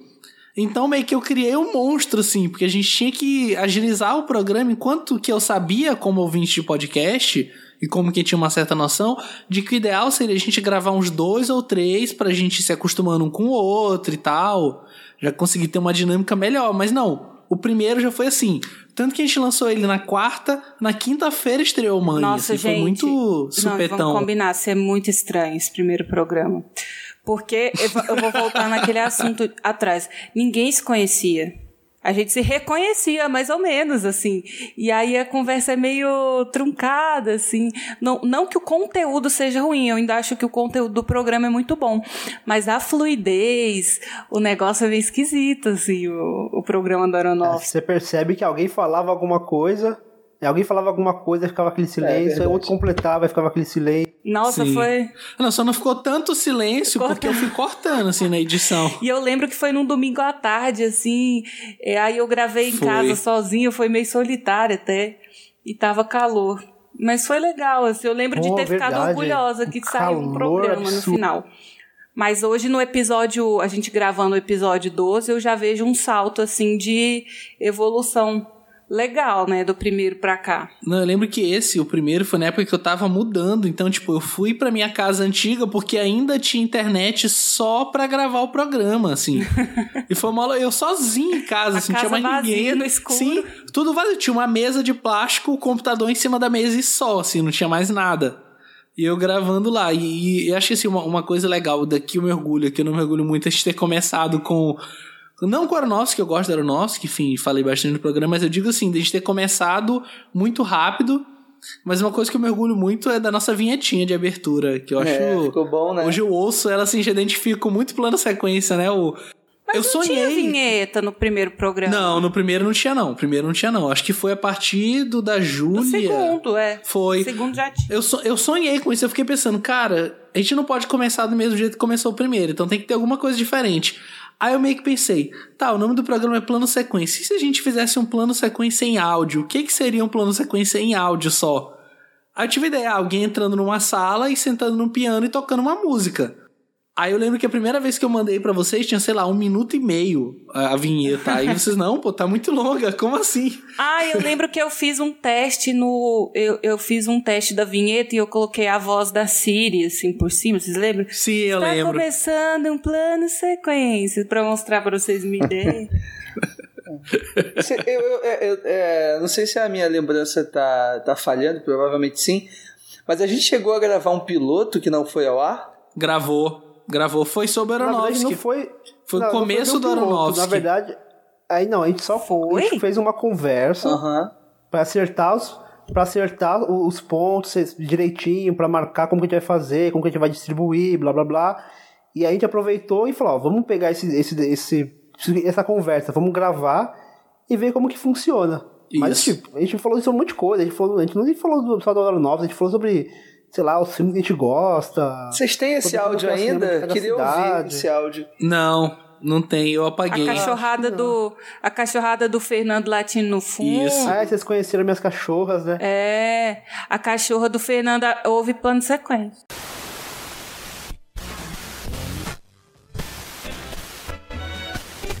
Abre aspas. Au, au, au, au, au. Quem é que esse é? cachorro? Quem é? E quem é esse daí? É aqui. Loli. Lolita. Ai, eu adoro cachorro. Ah, desculpa. As minhas acabaram de chegar do banho, estão agitadas também, mas estão lá embaixo, não dá pra ouvir aqui de cima. Gente, que ousado, né? Que ousada. Eu tenho duas, eu tenho a Mel e a Mary Jane. Boa. Tem um cachorrinho vira-lata que eu adotei, mas ele tá na casa dos meus pais. Ele chama Foguinho. Foi meu pai que deu esse nome. Foguinho, É. as minhas ficaram doentes esses dias, esse dia, Fê, no mês passado. Cara, as duas deu quase mil reais, cara, de remédio e injeção, injeção e um monte de coisa. É complicado. Minha mãe só dá nome de gente pra cachorro. Cara, que mancada. Mas algum, alguém conhecido pelo próximo de vocês que teve nome em cachorro? Não, minha mãe dá todos os cachorros que a gente tem, ela quer dar o nome de Ronaldo. Gente, mano. Mas algum motivo específico? Não, ela gosta de pôr assim, Poliana, Ronaldo. O mais estranho foi uma vizinha minha que colocou o nome de Karina e eu tenho uma prima chamada Karina. Cara, rolou um desconforto aí. Porque toda vez, toda vez ela gritava: Karina, sai do portão! Aí eu falava: ó, tá te chamando ó. Fecha aspas. Seja bem-vinda, seja bem-vindo ao Cinematório. Está começando mais um Plano Sequência podcast, membro do site Cinematório, dedicado a grandes obras de grandes diretores. No episódio de hoje, nós falaremos sobre o diretor norte-americano Darren Aronofsky. Eu lembro que foi assim, é, essa gravação foi no domingo também. Acho que foi inclusive no domingo, uma semana ou 15 dias antes do, da gravação mesmo do Aronofsky. E aí, no sábado, tinha sido o churrasco dos padrinhos do casamento de um dos meus melhores amigos, assim. Ah, é. E eu, eu não preciso dizer que eu fiquei loucaço, assim, nesse Eu lembro dia. disso. No domingo eu tava destruído, assim, e eu cheguei em casa pra gravar e eu falei, quando a gente começou a gravar, eu tava, eu falei, cara, realmente esse negócio vai pra frente, porque é, ainda continuou rolando churrasco lá e eu falei, não, galera, sinto muito, tenho um compromisso e tal, vou ter que sair, e aí fui. E aí nesse dia a gente realmente bateu papo sobre como ia ser o programa, a gente tava meio que ainda pensando como que a gente ia falar pro, pro Renato e pra Raquel, que a gente queria oferecer pro cinematório. E a gente conversou e depois a gente gravou meio que um pequeno pedaço do Aronofsky, só até a introdução, assim, tipo, ah, como que a gente conheceu o diretor, Então, se você parar, a gente não chegou a falar sobre nenhum filme. Eu editei essa parte e foi o que a gente mandou pro Renato no começo. Não, não sei se vocês lembram que era a parte exatamente. Mandou, mandou. Não, a gente mandou o programa pronto no CD. Não, isso foi depois. Acho que a gente, a gente mandou essa primeira parte que era sobre os cachorros, sobre o. Aliás, agora eu fiquei em dúvida. Não sei se a gente mandou para ele ou se eu mandei para vocês. É, acho que você mandou pra gente, porque a gente mandou pro, pro Renato já o programa pronto no CD e era uma surpresa para ele, tanto que chegou lá do nada, ele nem sabia do que que era. Aí ele recebeu uma carta que a Marina editou, uma carta, uma carta com CD e um texto. E no texto a gente fala, ó, Renato, estamos oferecendo esse programa para você hospedar no todo aquele papo lá. E aí primeiro mandou pra gente, né, pra gente dar uma olhada, depois ela mandou pro pro Renato, pô, e aí o Renato foi, mandou, mandou um e-mail pra gente, agradecendo, falando que gostou e que tal, e só pediu alguns detalhes. Mas já mandou pronto lá pra eles. Editado, tudo ah, direitinho. Sim. Não, verdade. Eu mandei essa primeira parte para vocês pra gente ouvir o pai. É verdade, verdade. A gente mandou já pra ele o programa pronto, verdade.